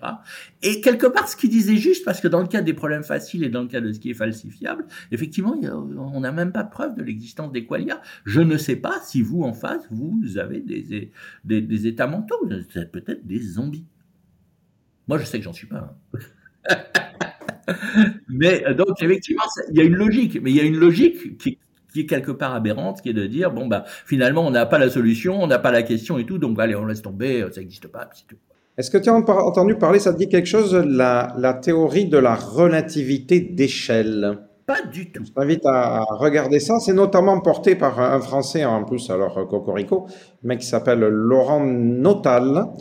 Et euh, son, son, idée, autant que je, que je, comprenne, enfin en tout cas, évidemment, il applique ça euh, à des maths et à de la physique, mais ça, ça peut s'appliquer euh, peut-être euh, à la notion de la, de la conscience, euh, tout simplement en reprenant le, le terme d'émergence hein, que tu as cité rapidement euh, tout à l'heure, mais en disant que jusqu'à présent, on est incapable de répondre à cette question-là parce qu'on a tendance à appliquer à certaines échelles des, des, logiques et des mots qui valent pour d'autres niveaux d'échelle. Et donc, on est toujours en pleine confusion. Par exemple, euh, quand tu dis euh, euh, poubelle ou fichier de ton ordinateur, tu utilises des mots qui correspondent à quelque chose dans, enfin, un certain, un certain niveau, à une certaine échelle physique. Par exemple, je sais pas, la, poubelle que tu as sur ton bureau ou le, fichier que tu as posé vraiment sur ton bureau matériel avec des feuilles, tout ça, un classeur. Alors que la réalité qui se passe dans ton ordinateur, c'est à une autre échelle on a tendance à utiliser un mot pour, pour un autre. Et en termes de, de compréhension de la conscience, on, fait souvent euh, comme ça parce qu'on n'a pas d'autres moyens, euh, tout simplement.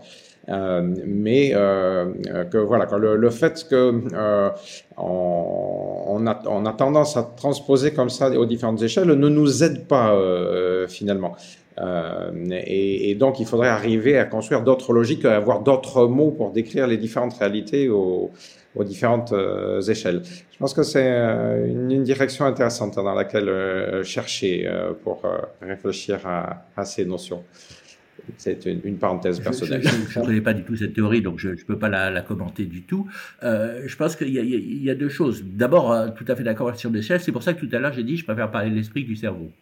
C'est-à-dire qu'effectivement, moi, ce qui m'intéresse, c'est ce qui passe dans mon esprit. Si euh, tout, tout émerge cerveau si les neurosciences prouvent que effectivement ça fait ça, super. Il ne s'agit pas du tout de, critiquer les neurosciences, mais c'est pas mon champ d'étude. C'est-à-dire c'est pas c'est pas là-dessus je travaille. Donc là je suis d'accord. Maintenant il faut faire attention. Alors je ne sais pas du tout si c'est ce que dit euh, ton philosophe, hein, puisque je l'ai pas lu, je ne connais pas du tout. Mais il faut faire attention à la notion d'émergence. C'est-à-dire que effectivement, l'émergence, c'est contre-intuitif, c'est-à-dire qu'il se produit, bon, pour, reprendre le, thème de base des systèmes complexes, c'est-à-dire qu'il se produit à un certain niveau de, complexité entre les différents agents, des phénomènes qu'on ne peut pas prédire à partir du comportement de chaque agent. Ok, on est d'accord. Mais ça, je dirais que pour l'application problème facile, euh, c'est, euh, on est d'accord, c'est comme ça que ça fonctionne, c'est comme ça que le cerveau fonctionne, c'est comme ça que les fourmilières fonctionnent, c'est comme ça que tous les systèmes complexes fonctionnent. Mais la question, est-ce que l'expérience peut être produite par de l'émergence, ou est-ce que là l'émergence devient une espèce de, de, de, de cache-tout en disant bon ben oh bah ça finit bien par émerger quoi, c'est-à-dire effectivement euh, bon, il y a un exemple que moi je, donne toujours, c'est-à-dire que bon, prenez le fameux jeu de la vie de Conway, vous avez des petits pixels qui s'allument et qui s'éteignent, qui vont créer des formes extrêmement complexes, et au final, il s'avère que c'est une machine de Turing universelle et qu'on peut créer donc toutes les formes d'ordinateurs et même des univers entiers, en théorie, à partir du jeu de la vie. Ok, mais jamais, jamais un pixel qui, était dans un jeu de la vie noir et blanc ne deviendra vert.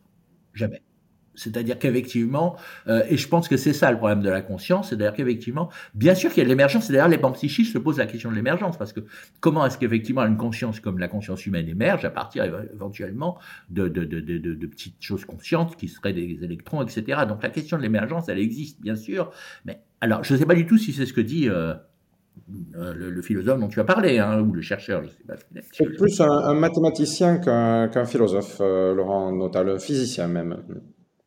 D'accord. Donc, euh, je ne sais pas du tout si c'est ce qu'il dit, mais je réponds à, souvent cet argument de l'émergence qui est souvent, euh, bon, euh, je ne sais pas si vous avez déjà vu ce,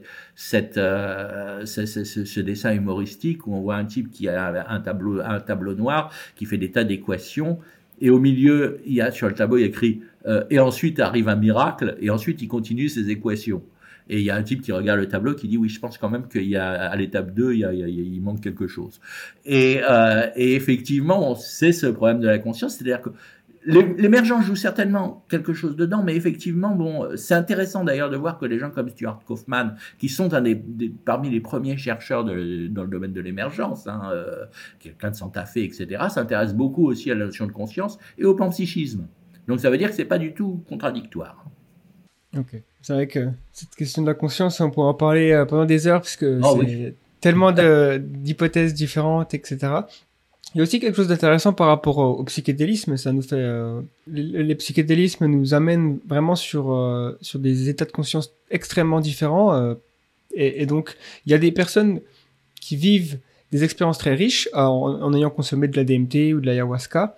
Et, et, donc, il y a, y a, certaines, on va dire, certaines expériences qui sont presque similaires entre les différentes personnes qui ont expérimenté tout ça, notamment supposer des, rencontrer des créatures humanoïdes ou des choses comme ça, d'avoir des sortes de connaissances. Donc ils sont vraiment euh, en train de, de, de, de on va dire les psychonautes rapportent qu'ils vivent des choses qui sont plus que simplement une hallucination du cerveau quoi en fait. Nous voilà, on, est là à se demander finalement est-ce que c'est en utilisant ces drogues, ces substances qui modifient peut-être le, le, la chimie du cerveau, est-ce qu'on accède à une une autre réalité ou, euh, ou si on reprend euh, la théorie de Daniel Hoffman, est-ce que ça nous permet de, pendant un petit instant, de voir la réalité telle qu'elle est, euh, sans les filtres? Alors après, c'est une question extrêmement spéculative parce que, bah, effectivement, on ne sait pas. Bien sûr. Euh, D'autant plus que, bon, j'ai pas d'expérience du DMT et de l'ayahuasca, hein, je dis tout net, donc ce que je connais est, purement théorique. Euh, mais c'est vrai que déjà la première chose que, je constate, c'est qu'effectivement, euh, première chose, c'est que d'après ce que je lis sur le DMT, l'ayahuasca paraît-il, bien qu'ayant étant basé sur le DMT, d'après ce que j'ai lu, est quand même un effet différent du DMT injecté ou fumé. Hein, je j'en sais pas plus. Euh, c'est que c'est très différent du LSD et des champignons. Ça, c'est la première chose. Parce que le LSD et les champignons, il y a des tas de choses extraordinaires qui se passent. Là, bon, je, le problème, c'est que je ne sais pas si ce que j'ai pris était du LSD ou des, champignons, si je sais que c'était des champignons. Mais le LSD, dans les années 70, on ne savait pas ce qu'il y avait dedans. Hein. Euh, euh, je ne sais pas si vous avez vu les tontons flingueurs. À un moment, il y a... il y, a, Francis Blanche qui donne à Lino Ventura un alcool de contrebande, et l'autre lui dit ça a le goût de pomme, et Francis Blanche répond il y en a. Donc euh, c'est un peu, c'était un peu ça hein, à l'époque. Hein, je veux dire, il y en a. Euh, mais bon, apparemment, ça correspondait à ce qu'il y avait dans les bouquins, donc bon. Euh, mais il y a personne. Il y a personne. C'est-à-dire qu'on ne voit pas d'entité, etc. Le DMT, bon, ouais, un bouquin que j'adore, je sais pas si tu l'as lu, qui s'appelle Alien Information Theory, qui, qui, reprend toutes ces théories dont tu parles, etc., de, de Andrew Gallimore, qui est absolument, bon, qui, qui, qui, qui, qui, je veux dire, qui est explosif au niveau du cerveau, hein, qui, qui repart sur toutes ces théories, etc. Je trouve ça excessivement fascinant, personnellement. Bon, euh, est-ce que je crois que ce sont de vraies entités? Vraiment, je sais pas. C'est-à-dire que bon, d'abord, il faudrait que et puis même en faisant l'expérience, d'après ce que dit Gallimard, Gallimore, ça dure 5 minutes, et, lui il travaille avec Rick Strassman pour essayer de voir si ça pourrait pas durer plus longtemps parce que c'est trop court, etc. Euh, mais euh, ce, que, je constate simplement, c'est que, je reprends l'histoire du rituel de tout à l'heure, hein, c'est que dans toutes ces pratiques, y compris les pratiques bien sûr chrétiennes, hein, Marc, euh, il y a des entités. Il est question d'entités. Et euh, effectivement, ça fait partie des choses qu'on a mis sous le, sous le paillasson. Euh, on n'en parle plus. Euh, c'est le côté bon, donc on utilise très souvent quand on parle de, de, de tout ça une espèce d'orientalisme qui est pas d'ailleurs qui est pas d'ailleurs la véritable religion orientale. Hein, C'est-à-dire effectivement où bon, on est un avec l'univers, etc. Et on ne pose pas cette question des entités. Bon, moi, mon point de vue qui est, qui est, qui est naïf et qui est pas de quelqu'un qui a fait des expériences euh, particulières là-dessus, c'est est-ce que ce sont de vraies entités au sens où vous et moi sommes des entités, c'est-à-dire que quand la séance s'arrête, ces entités continuent à aller à leurs affaires, euh, avoir des peines de cœur, bosser, euh, aller dans l'équivalent transdimensionnel du franc prix. Je suis pas sûr. Je, je suis pas sûr de ça. Par contre, est-ce que pour rester dans, dans, dans les de Hoffman d'ailleurs. D'ailleurs, Gallimore le dit bien aussi, il dit oui, euh, de toute façon, soyons clairs, sous DMT, vous modélisez l'univers tout autant que dans votre état normal. C'est un modèle. Donc, est-ce que ces entités, entre guillemets, ne seraient pas des interprétations des choses, de choses de la conscience qui, pour l'instant, seront peut-être beaucoup plus bizarres à la fois que d'autres, qui seraient ni des hallucinations au sens, bon, bah, on laisse tomber, on, ça nous intéresse pas, mais qui seraient pas non plus des entités au sens où nous, on pense entité. Et, euh, bon, il y a, y a euh, je, vais, définitivement perdre ma réputation en citant un occultiste et un magicien cérémoniel, mais euh, Lon a dit un jour, tout ça, ça se passe dans votre tête, euh, mais vous imaginez pas à quel point votre tête peut être grosse, grosso modo, et je pense que ça, décrit très bien les choses, c'est-à-dire que Ouais, c'est probablement. Je, je pense pas que. Je sais pas, mais je pense pas qu'il y ait vraiment des entités. Mais Est-ce qu'il faut prendre au sérieux, pour reprendre l'histoire du, bureau, la perception de ces identités, ça je suis persuadé que si. N'oublions pas quand même que bon, ce qu'on voit sous DMT, bon moi par exemple, très peu d'expérience, mais des fois en rêve lucide, dans 99% des cas, les personnages que je vois en rêve lucide, je vois bien que c'est mon inconscient qui les crée, rapidement, que c'est des marionnettes. Puis des fois, il y a qui va se tourner vers vous, qui va vous dire un truc, qui va vous laisser baba, et vous comprenez pas d'où ça vient. Ça, ça m'est arrivé, par exemple. Bon. Est-ce que c'était une vraie entité? Je pense pas. Mais elle n'était pas du même ordre que les autres. Et je pense qu'il faut penser aussi en termes d'ordre. C'est peut-être des hallucinations, mais toutes les hallucinations ne sont pas du même ordre. Et n'oublions pas tous les témoignages de gens qui ont vu, euh, que ça soit lourde, que ça soit les gens qui se pensent, qui sont quand même, John Mack a fait des études sur les gens dits, entre guillemets, euh, enlevés par des ovnis, euh, ce sont la plupart du temps des gens tout à fait sains d'esprit, pas du tout soucieux d'attirer l'attention, euh, pas du tout des escrocs, et qui ont cette expérience. Alors est-ce qu'il faut la prendre au premier degré, des, des extraterrestres les ont enlevés? Je pense pas, parce qu'une civilisation avancée de plusieurs millions d'années qui vient pour faire, pour mettre une sonde anale chez les gens, c'est c'est pas crédible quoi. Alors que nous-mêmes on peut prendre de l'ADN simplement en grattant la bouche quoi. Donc ça a pas de sens euh, par contre, ça ressemble beaucoup, et ça beaucoup l'ont constaté, hein, c'est pas une idée qui m'est originale, au rythme de, pas au rythme, mais aux expériences de démembrement et de mort et de résurrection du chaman dans les tribus. C'est-à-dire effectivement dans, dans, dans, les populations, qu'elles soient sibériennes ou qu'elles soient, euh, etc. Euh, le chaman est démembré par les esprits et recomposé. Et ça ressemble beaucoup, y compris l'idée de l'implant de cristal qu'on retrouve chez les aborigènes, par exemple. Donc il y a quand même tout un courant qui est pas simplement un courant de croyance, parce que les gens qui sont, entre guillemets, euh, capturés par les ovnis, ils n'ont pas de contact avec ces croyances, qui apparemment a une certaine universalité. Et qu'on retrouve avec le DMT, qui ressemble aussi beaucoup aux témoignages sur les fées. Euh, euh, vous savez que les fées, dans les pays celtiques, sont pas du tout des, êtres sympathiques. Ce sont des êtres beaucoup plus inquiétants et aliens que, ce qu'on a fabriqué ensuite. Euh, donc effectivement, il y a tout, tout, tout ce courant d'idées que je trouve fascinant pour l'expérience. J'ai pas d'interprétation de, de ça, mais je trouve qu'effectivement, voilà, voilà un truc qu'il faut étudier absolument. C'est fascinant, et puis je pense que, ne serait-ce que sociologiquement, il y a quelque chose à... Et anthropologiquement aussi, pour voir euh, d'où ça vient, les origines euh, de ces histoires, de ces mythes. Euh, alors, une autre façon de, enfin une autre avenue pour euh, l'amélioration des aspects cognitifs donc du, cerveau et de l'esprit, c'est euh, l'idée du moral enhancement comme euh, tu l'as dit avant et c'est quelque chose que Marc aussi parle beaucoup et donc je vais laisser Marc peut-être expliquer déjà ce que c'est et poser une question relative à ce moral enhancement. Oh ben pour le dire rapidement, bon d'abord il faut se méfier énormément de la traduction, il faut surtout pas traduire par augmentation euh, morale, sinon on n'a rien compris. Je pense que euh, moi je préfère euh, essayer de traduire en, en, disant quelque chose comme amélioration des prédéterminations, même plus comportementales à la limite.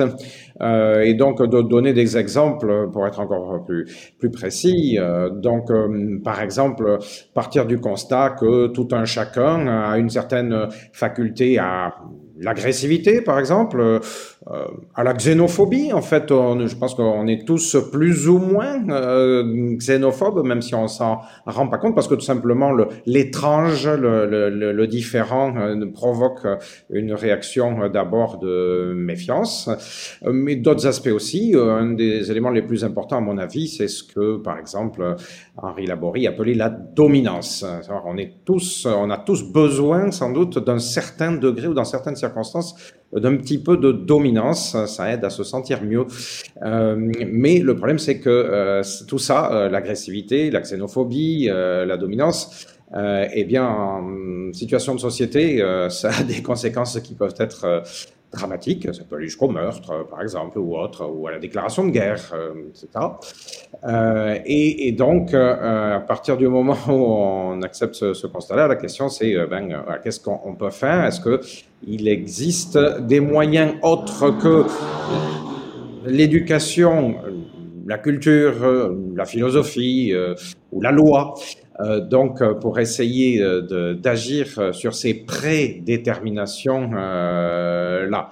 Donc voilà, l'idée de, moi je dis, on peut dire aussi, notre proposition de traduction, c'est de parler d'amélioration mentale. Ça me paraît un peu plus proche de moral enhancement. Euh, moral, tu veux dire Oui, euh, oui, de moral enhancement. J'ai dit quoi? J'ai dit mental enhancement.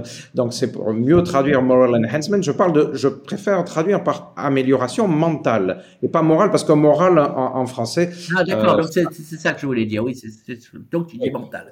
Moral a des connotations. Quand on entend moral en français, on pense à la morale. Or, euh, c'est pas exactement ça que dit le, le terme euh, anglais. Donc euh, voilà, à partir de là, c'est euh, qu'est-ce que qu'est-ce qu'on peut faire, qu'est-ce qu'on a comme comme outil. J'ai déjà été trop long sans doute pour donner ou essayer de donner mon idée du moral enhancement.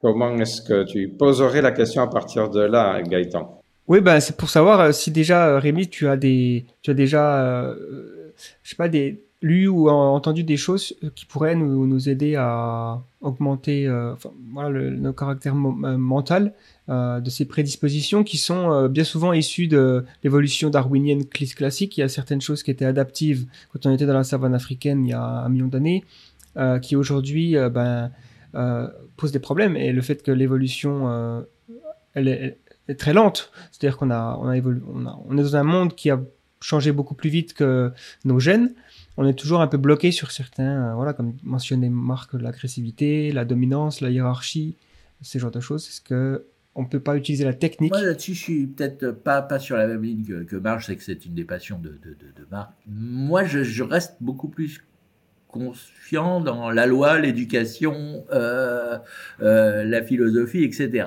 Toujours en disant, mais attention, si on a quelque chose à intégrer, il faut y aller. Hein. C'est-à-dire que c'est pas du tout, comme je dis, c'est pas du oui-non. Hein. C'est-à-dire qu'effectivement, bon, maintenant, c'est vrai que bon, qu'est-ce qui, qu'est-ce qui se passe dans le dans, dans la technologie? Il y a des technologies intéressantes. Par exemple, Jeremy Bylanson a beaucoup travaillé sur euh, la compassion en monde virtuel. C'est-à-dire qu'effectivement si vous avez un préjugé, euh, euh etc., euh, par exemple, contre une autre race, contre une personne grosse, contre une personne âgée, contre une personne d'un autre genre, etc., vivez quelque temps dans, dans, dans la peau de, cette personne et voyez comment les autres réagissent et vous allez changer votre point de vue. Mais ceci dit, il a fait plusieurs études que j'ai pas en tête. Je vous enverrai le lien sur l'article que j'avais écrit là-dessus où des fois ça marchait, des fois ça marchait pas. C'est toujours d'ailleurs un petit peu toujours le truc un coup ça marche, un coup ça marche pas, et euh, ça dépend de l'expérience et tout. Mais enfin, il se passait quelque chose, ce qui est toujours important, c'est de se dire il se passe quelque chose.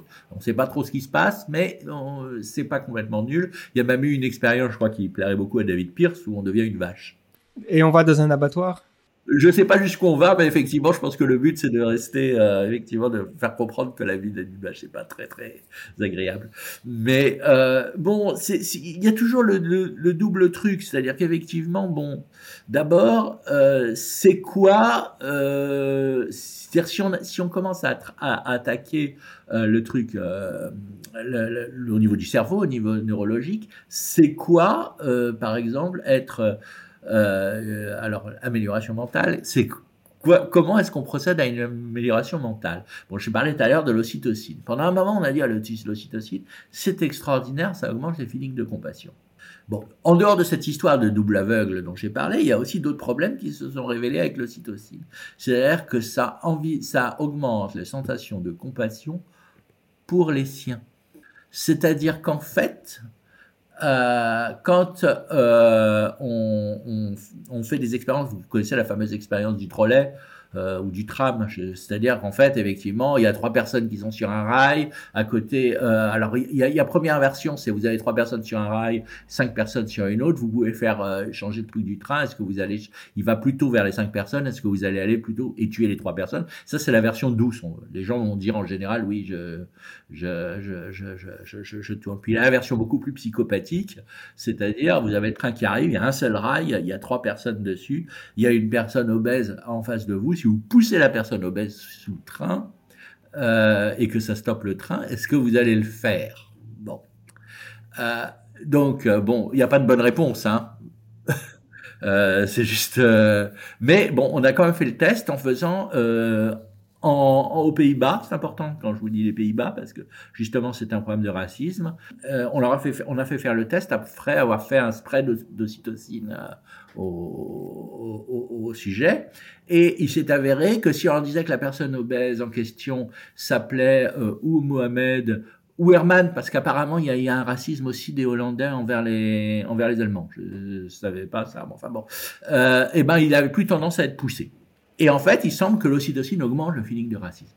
Euh, c'est-à-dire qu'il augmente. Le... Alors maintenant, la question qu'on pourrait se poser, c'est d'accord, mais est-ce que quelqu'un qui a été formé par la philosophie a pensé que toute l'humanité euh, partage une forme de, de, de, de, lien, de lien de famille, etc., qui a été vraiment formé à ça et qui prend un spray d'ocytocine, est-ce que là, ça va pas vraiment augmenter sa compassion? C'est là qu'on trouve peut-être le problème de l'interaction entre la culture et euh, des, des, aspects. Et je ne sais pas si effectivement, ça serait intéressant de voir si, euh, pour dire un exemple très simple, euh, si on prend David Pierce, qui est donc un très compassionnel, etc., et qu'on lui met un spray de cytocine, est-ce que lui, il réagira de la même manière ou pas que d'autres? Ça, c'est intéressant effectivement de, de se poser la question. Ensuite, il y a le problème de la psychopathie, c'est-à-dire qu'il y a eu un bouquin assez drôle qui s'appelle Wisdom of Psychopath, euh, J'ai oublié le, titre, mais c'est pareil, on mettra dans la l'auteur, on le mettra dans, les liens.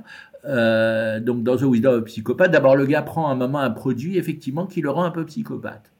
C'est-à-dire que bon, il prend le produit, je sais plus qu'est-ce que c'était, et par exemple il explique pourboire, ou il prend les pièces du pourboire, enfin des choses euh, qu'il ferait pas d'habitude. Bon, c'est assez drôle, mais il souligne aussi que les psychopathes et que la tendance psychopathique, ça ne fait pas que des tueurs en série ou des gens méchants. C'est qu'est-ce que c'est qu'un psychopathe? C'est un type qui n'a pas de dégoût, en fait, qui n'éprouve pas de dégoût, et que par exemple, il y a des, professions qui ont un très fort taux de psychopathie.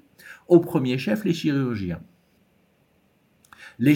Alors c'est très drôle parce que les médecins, généralistes ont un très bas taux de psychopathie. Les chirurgiens ont un très haut taux de psychopathie, ce qui est intéressant. Viennent derrière les grands patrons et ont sur moi les journalistes qui ont censé paraît-il aussi avoir un certain taux de psychopathie. donc, euh, effectivement, donc, euh, si on supprime, c'est comme on parlait de l'autisme, est-ce qu'il faut vraiment supprimer la psychopathie? Et est-ce que la psychopathie, surtout, est quelque chose qui existe, je dirais, comme la compassion, à l'état pur, ou est-ce que c'est une construction culturelle à partir de tas d'éléments, dont certains sont effectivement chimiques ou génétiques, il s'agit pas de le nier, mais qui ne sont qu'une brique parmi d'autres, et donc du coup, euh, est-ce que c'est pas aussi, comme on parlait au départ de la culture, etc., tout à l'heure pour l'amélioration cognitive, est-ce que la morale ne passe pas par, effectivement, toujours par l'éducation, la culture, la philosophie, etc. Et bon, bah, s'il y a besoin d'un petit spray ou d'un ou d'un truc, bon, allons-y. Mais effectivement, je pense qu'il ne faut pas inverser les choses. C'est-à-dire que je pense que la culture est primordiale, et je pense que c'est un peu tout ce qui ressort. C'est-à-dire quand je dis le rituel est primordial aussi pour, pour les états de conscience, etc. C'est la construction culturelle d'abord, et dans cette construction culturelle, on peut se permettre maintenant des choses qu'on ne pouvait pas se permettre il y a un siècle. Mais je pense que les transhumanistes un peu sérieux ne disent pas le contraire. Hein. Oui, il n'est pas question, jamais été question de faire disparaître euh, la culture, euh, la philosophie, la loi, etc. et de tout remplacer euh, par des algorithmes. En tout cas, ce serait vraiment pas. Que j'en connais certains oui, c'est ce que j'allais dire. Moi, en tout cas, personnellement, et je peux, je peux me permettre de dire que pour ce qui est de l'association française transhumaniste, les techno-progressistes envisagent pas du tout euh, euh, ce genre de choses. Euh, et par ailleurs, je te rejoindrai moi assez facilement pour, c'est important ce que tu dis, hein, en disant que la culture euh, passe d'abord. Euh, mais cela dit, bon, ben, j'ai quand même tendance à, à penser que on a quand même quelques milliers d'années derrière nous qui nous permettent de dire que le, la culture la loi, l'éducation, etc., euh, la philosophie, tout seul, enfin ça fait déjà pas mal de choses, ne permettent pas, ont montré, me semble-t-il, que ça ne permet pas de régler certains ou d'avancer sur certains problèmes. Et donc, euh, le, le petit spray, euh, qui soit cytocine ou quoi que ce soit, euh, pourrait, pourrait, ça reste à, à, démontrer, euh, nous permettre d'accéder à, à, des degrés, ben, par exemple, de civilisation plus, plus importants, mais et surtout permettre des, des niveaux de, de bonheur et d'harmonie peut-être plus importants. Voilà, c'est juste ça. Oui, non, mais de toute façon, je suis tout à fait d'accord. C'est pour ça que je dis, bon, la culture, oui, mais on, on, on va ouvrir de nouvelles formes de culture de toute façon, avec tout ça. C'est-à-dire qu'effectivement, euh, la culture chichite, tu as raison, elle a échoué. Enfin, je veux dire, euh, c'est euh, quelque part, en tout cas dans ce domaine-là. Il y a des progrès, à mon sens. Il y a des progrès, mais effectivement, il vaut mieux vivre dans une démocratie que dans une dictature. Tu parles de l'esclavage, tu penses à la place de la femme dans un certain nombre de, de sociétés. Une comparaison sur 2000 ans, moi je trouve qu'il y a des progrès humains quand même. Mais Surtout que, ce qui est intéressant, c'est prenons la place de la femme, je dirais que le progrès, il a eu lieu au cours du siècle dernier. Oui, ça. N'oublions pas qu'en France, les femmes ont eu le droit de voter en 46, quand même. C'est quand même. Enfin, si je crois, hein, je suis pas sûr de ça. Mais... Oui, oui, c'est ça. 44, 46, c'est après-guerre. Oui, hein euh, donc, euh, oui, je pense qu'effectivement, la culture, tu as, tu as raison, il s'agit pas de. Mais c'est vrai que, bon, on voit bien ces jours-ci, d'autant plus ces jours-ci, que, effectivement, des choses dont on n'aurait jamais imaginé qu'elles reviendraient, reviennent. Donc, euh, effectivement, euh, et que des choses, reparlons de la, place, la place de la femme, on parle beaucoup de la Russie, mais parlons de Roe versus Wade euh, aux États-Unis ces jours-ci, qui va être peut-être renversé. C'est des choses qui auraient été inimaginables. Je dirais pas il y a 3-4 ans, parce qu'il y avait déjà Trump, mais il y a, je dirais, 7-8 ans, quoi. donc, effectivement, le, le, gros problème de la culture aujourd'hui, c'est que si elle avance, mais que quelque part, et ça c'est très inquiétant, c'est ce qu'on découvre aujourd'hui, euh, elle n'empêche pas des reculs et que c'est pas forcément acquis, quoi. Donc ça, ça c'est le côté un peu inquiétant. Maintenant, effectivement, est-ce qu'on peut imaginer une nouvelle forme de culture, euh, effectivement, ou qui, qui, qui serait euh, impossible, je dirais, à, à déboulonner? Euh, ça, ça serait extraordinaire. Et est-ce que ça implique euh, de la technologie? Je pense que de toute façon, une culture de demain doit impliquer la technologie. On peut pas avoir aujourd'hui parler de culture et ne pas parler. C'est-à-dire très très souvent le gros problème avec les, les, les, les beaucoup de philosophes ou de, de ou d'intellectuels, c'est qu'ils n'ont absolument aucune notion de science ou de technologie. Euh, et que donc du coup leur discours est simplement dénué de sens par rapport à ce qui se passe aujourd'hui. Donc bien évidemment, il faut intégrer la science, la technologie, la génétique, tout ça doit être intégré, mais il faut faire attention parce que je, connais aussi euh, des, penseurs qui intègrent la génétique pour ressortir des idées inégalitaires absolument graves et euh, ou raciste ou en tout cas inégalitaire, selon, selon les penseurs en question. Donc, euh, faut se méfier aussi de, de, de, de certaines explications pseudo-scientifiques qui reviennent beaucoup en ce moment. Alors justement, cette question-là, euh, ça me fait aller euh, sur, pour moi, une interrogation euh, que je n'ai pas résolue, à propos toujours de moral enhancement, de, essayer de, réfléchir et d'anticiper donc ce que pourrait être une amélioration mentale. Parce que si on réfléchit à ça, il me semble qu'il faut se demander comment est-ce que la société devrait réguler les possibilités de choix si, si, vraiment ça devient possible de modifier, comme on a dit, ces degrés d'empathie, d'agressivité. Euh. Et la question, c'est comment s'assurer que des substances ou, des techniques, des techniques psychotropes, ce qu'on veut, des implants, n'importe quoi, ne soient pas utilisées, comme tu viens de le dire, donc on va dire plutôt à, à mauvais escient. Hein, euh, euh est-ce que est-ce qu'il faut les interdire par défaut en se disant ah mais euh, il y a toujours des gens qui vont en faire le pire ou bien est-ce qu'il faut les légaliser euh, en se disant bon, on ne va condamner que les actions euh, délictuelles euh, a posteriori quoi on ouvre on ouvre la, boîte de, la Pandore et puis euh, on répare les pots cassés après. Donc voilà, finalement, ça amène à se dire que le, progrès, le problème, je sais pas, c'est peut-être du même ordre que de celui de n'importe quelle drogue, mais d'un autre côté, quand on parle d'amélioration mentale, on, parle de, de, modifications sans doute plus plus importantes, puis surtout plus plus contrôlé, plus ciblé. Avec les drogues jusqu'à présent, celles dont on a parlé jusqu'à présent, euh, on a l'impression qu'on bon, sait pas trop ce qu'on fait, on bidouille. Euh, donc, euh, bon, à la limite, il n'y a pas trop trop de risques. Quoi. Il suffit d'arrêter de prendre le produit et c'est terminé. tandis que dans la perspective, dans la perspective d'une amélioration mentale bien contrôlée scientifiquement, alors on, aurait des outils bien plus invasifs et donc les risques pourraient être plus important. La question, c'est la question de la, de, de la régulation. Quoi. Euh, comment tu vois ça? Est-ce que tu as l'impression qu'il faut être coercitif, qu'il faut être plus libéral? Est-ce qu'on peut mettre des garde-fous euh, Est-ce est qu'on y va de toute manière? Parce qu'il y a la théorie qui dit que tout ce qui existe va être testé. euh, comment tu, tu penses que c'est gérable ça? Euh, Très franchement, je, je, vais te dire que je sais pas. Hein. C'est-à-dire qu'en fait, euh, c'est une question très complexe. Et puis aussi et surtout, euh, ça dépendra des effets réels de ces choses-là. C'est-à-dire que, bon, effectivement, s'il y a un produit qui vous transforme instantanément en tueur en série, c'est peut-être pas la peine de l'autoriser, quoi. C'est, euh, bon. Euh, maintenant, euh, il y a toute cette zone de flou. Bon, comme tu dis, on ne sait pas au juste ce qu'on fait, mais j'ai peur que, encore pendant très longtemps, et peut-être toujours, le cerveau étant ce qu'il est, c'est-à-dire quelque chose d'holistique où tout répond à tout, etc. Et l'ADN étant peut-être moins complexe que le cerveau, mais pas piqué des hannetons non plus, euh, on ne sache jamais réellement ce que va donner un produit. Après tout, des produits qui rendent agressifs, je veux dire, il y en a un qui est quand même ultra connu, qui s'appelle l'alcool, euh, qui n'est interdit nulle part. Euh, donc, euh, je préfère botter en touche et te dire franchement, je botte en touche parce que, effectivement, je pense que de toute façon, euh, il faudra prendre des, ce genre de décisions cas par cas.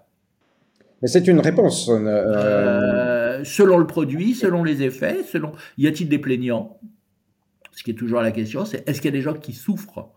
Pas, pas, pas parce qu'ils ont pris le produit de leur propre gré, parce qu'à la limite, bon là, c'est le problème de ou non de la responsabilité. Ça, c'est aussi une question qui est très très vaste, mais euh, des gens d'à côté, effectivement, euh, euh, si quelqu'un se fait tabasser parce que quelqu'un a pris un produit, etc., et qui porte plainte, euh, il faudra bien se poser la question. Il me semble que c'est déjà un, type de réponse et c'est important ce type de réponse parce que euh, ben, si on prend juste l'exemple des, drogues, euh, mais c'est encore plus vrai pour les, les premières pistes de, tentatives donc d'amélioration mentale. Euh, d'abord, les, institutions, ce qui est en place en général, c'est d'abord, c'est en général c'est plutôt niet. Euh, et euh, pour une part importante de la société a priori, parce que quand on va vers de l'inconnu, euh, voilà, on, et, on préfère, euh, enfin, on est, on est très très précautionneux. Ben c'est souvent d'abord euh, niet.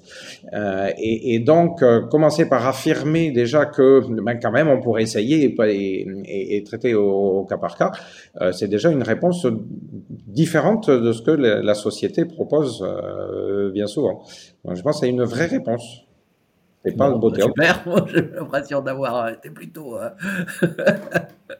tu as mentionné David Pierce, donc un philosophe britannique euh, dans, assez célèbre hein, dans la communauté transhumaniste, et, que nous avons d'ailleurs reçu dans ce podcast. Et il prône donc, pour ceux qui ne le savent pas, hein, l'utilisation des biotechnologies pour augmenter ce qu'il appelle la gamme hédonique du cerveau. Hein, donc en gros, notre niveau moyen de bonheur entre guillemets, hein, et, satisfaction, qui repose en grande partie sur l'expression de, de certains gènes. Si on est chanceux, euh, donc on est prédisposé à un tempérament plutôt optimiste, joyeux, etc. Alors que si on est malheureusement euh, malchanceux, c'est l'inverse. Donc des gens qui vont être euh, avoir une prédisposition à la dépression, par exemple, et il y a peu de choses qui vont rendre leur, leur, journée très joyeuse. pour lui, donc, afin de réduire la souffrance en général, nous devrions chercher à utiliser les outils d'édition génomique pour que les futures générations soient libérées des pires souffrances psychologiques causées par euh, la loterie génétique. Euh, Qu'est-ce que tu penses de, de, ces idées en général? Deux choses différentes. Euh, D'abord, il y a une question scientifique, c'est est-ce que c'est vrai? D'abord, c'est la première question, c'est est-ce que, oui ou non, il y a oui, il y a peut-être des jeunes qui... On revient toujours à la question, il y a peut-être des jeunes qui favorisent la dépression, est-ce qu'ils favorisent pas autre chose?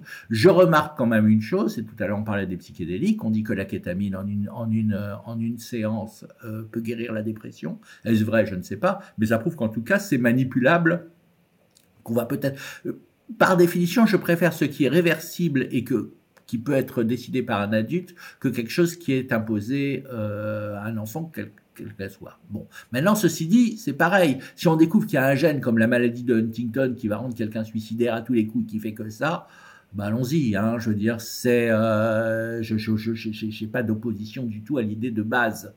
Euh, maintenant, euh, comme toujours, quand on manipule l'ADN, quand on manipule le cerveau, faisons gaffe et, et posons-nous des questions de qu'est-ce qui se passe réellement.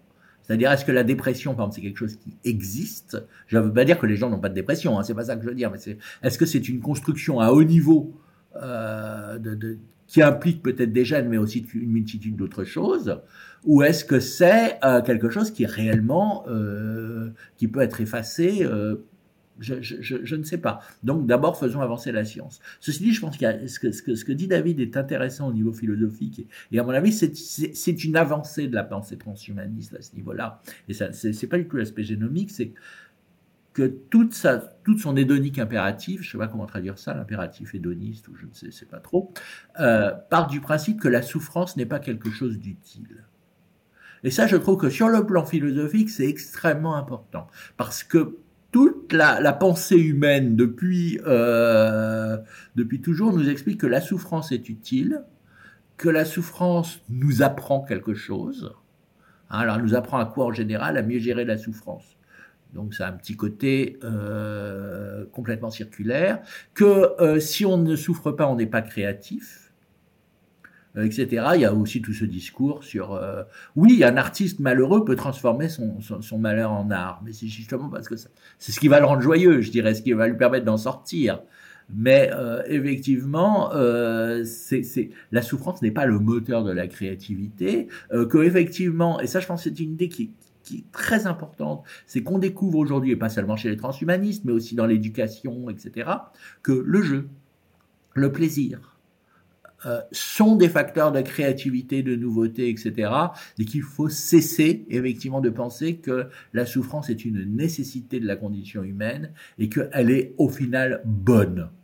Et, ça, je pense que c'est très très important. Je pense que cette, cette idée-là que porte David Pierce est très importante.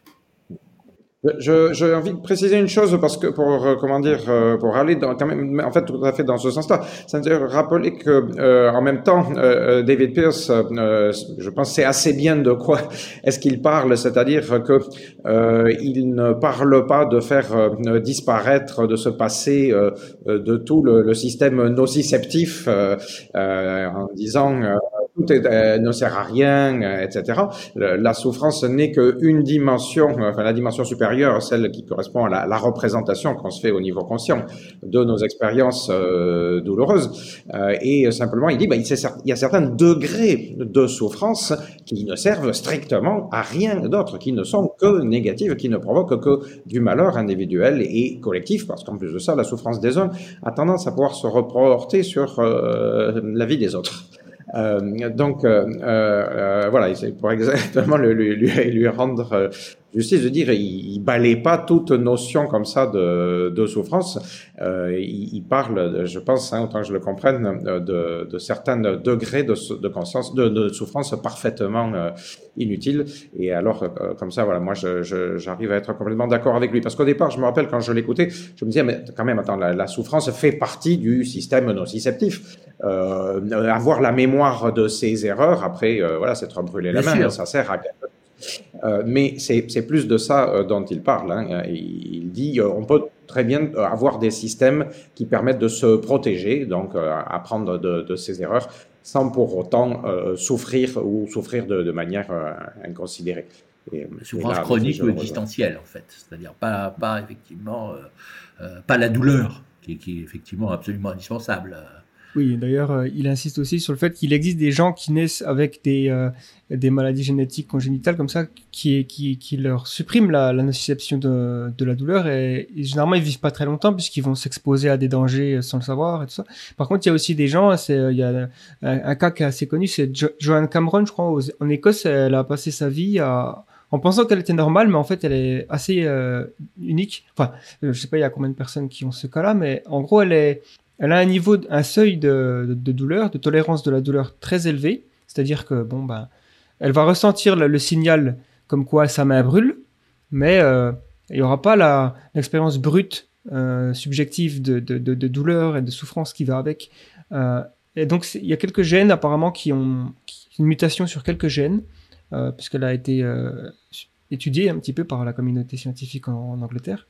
Un effet secondaire de ça, c'est qu'elle est aussi, euh, il semblerait qu'elle ne puisse pas ressentir l'anxiété. Euh. C'est une sorte de preuve de faisabilité que le projet que David Pierce souhaite mener euh, n'entraîne pas forcément des conséquences hyper négatives, puisque cette personne, elle est tout à fait heureuse, elle a une famille. c'est très intéressant.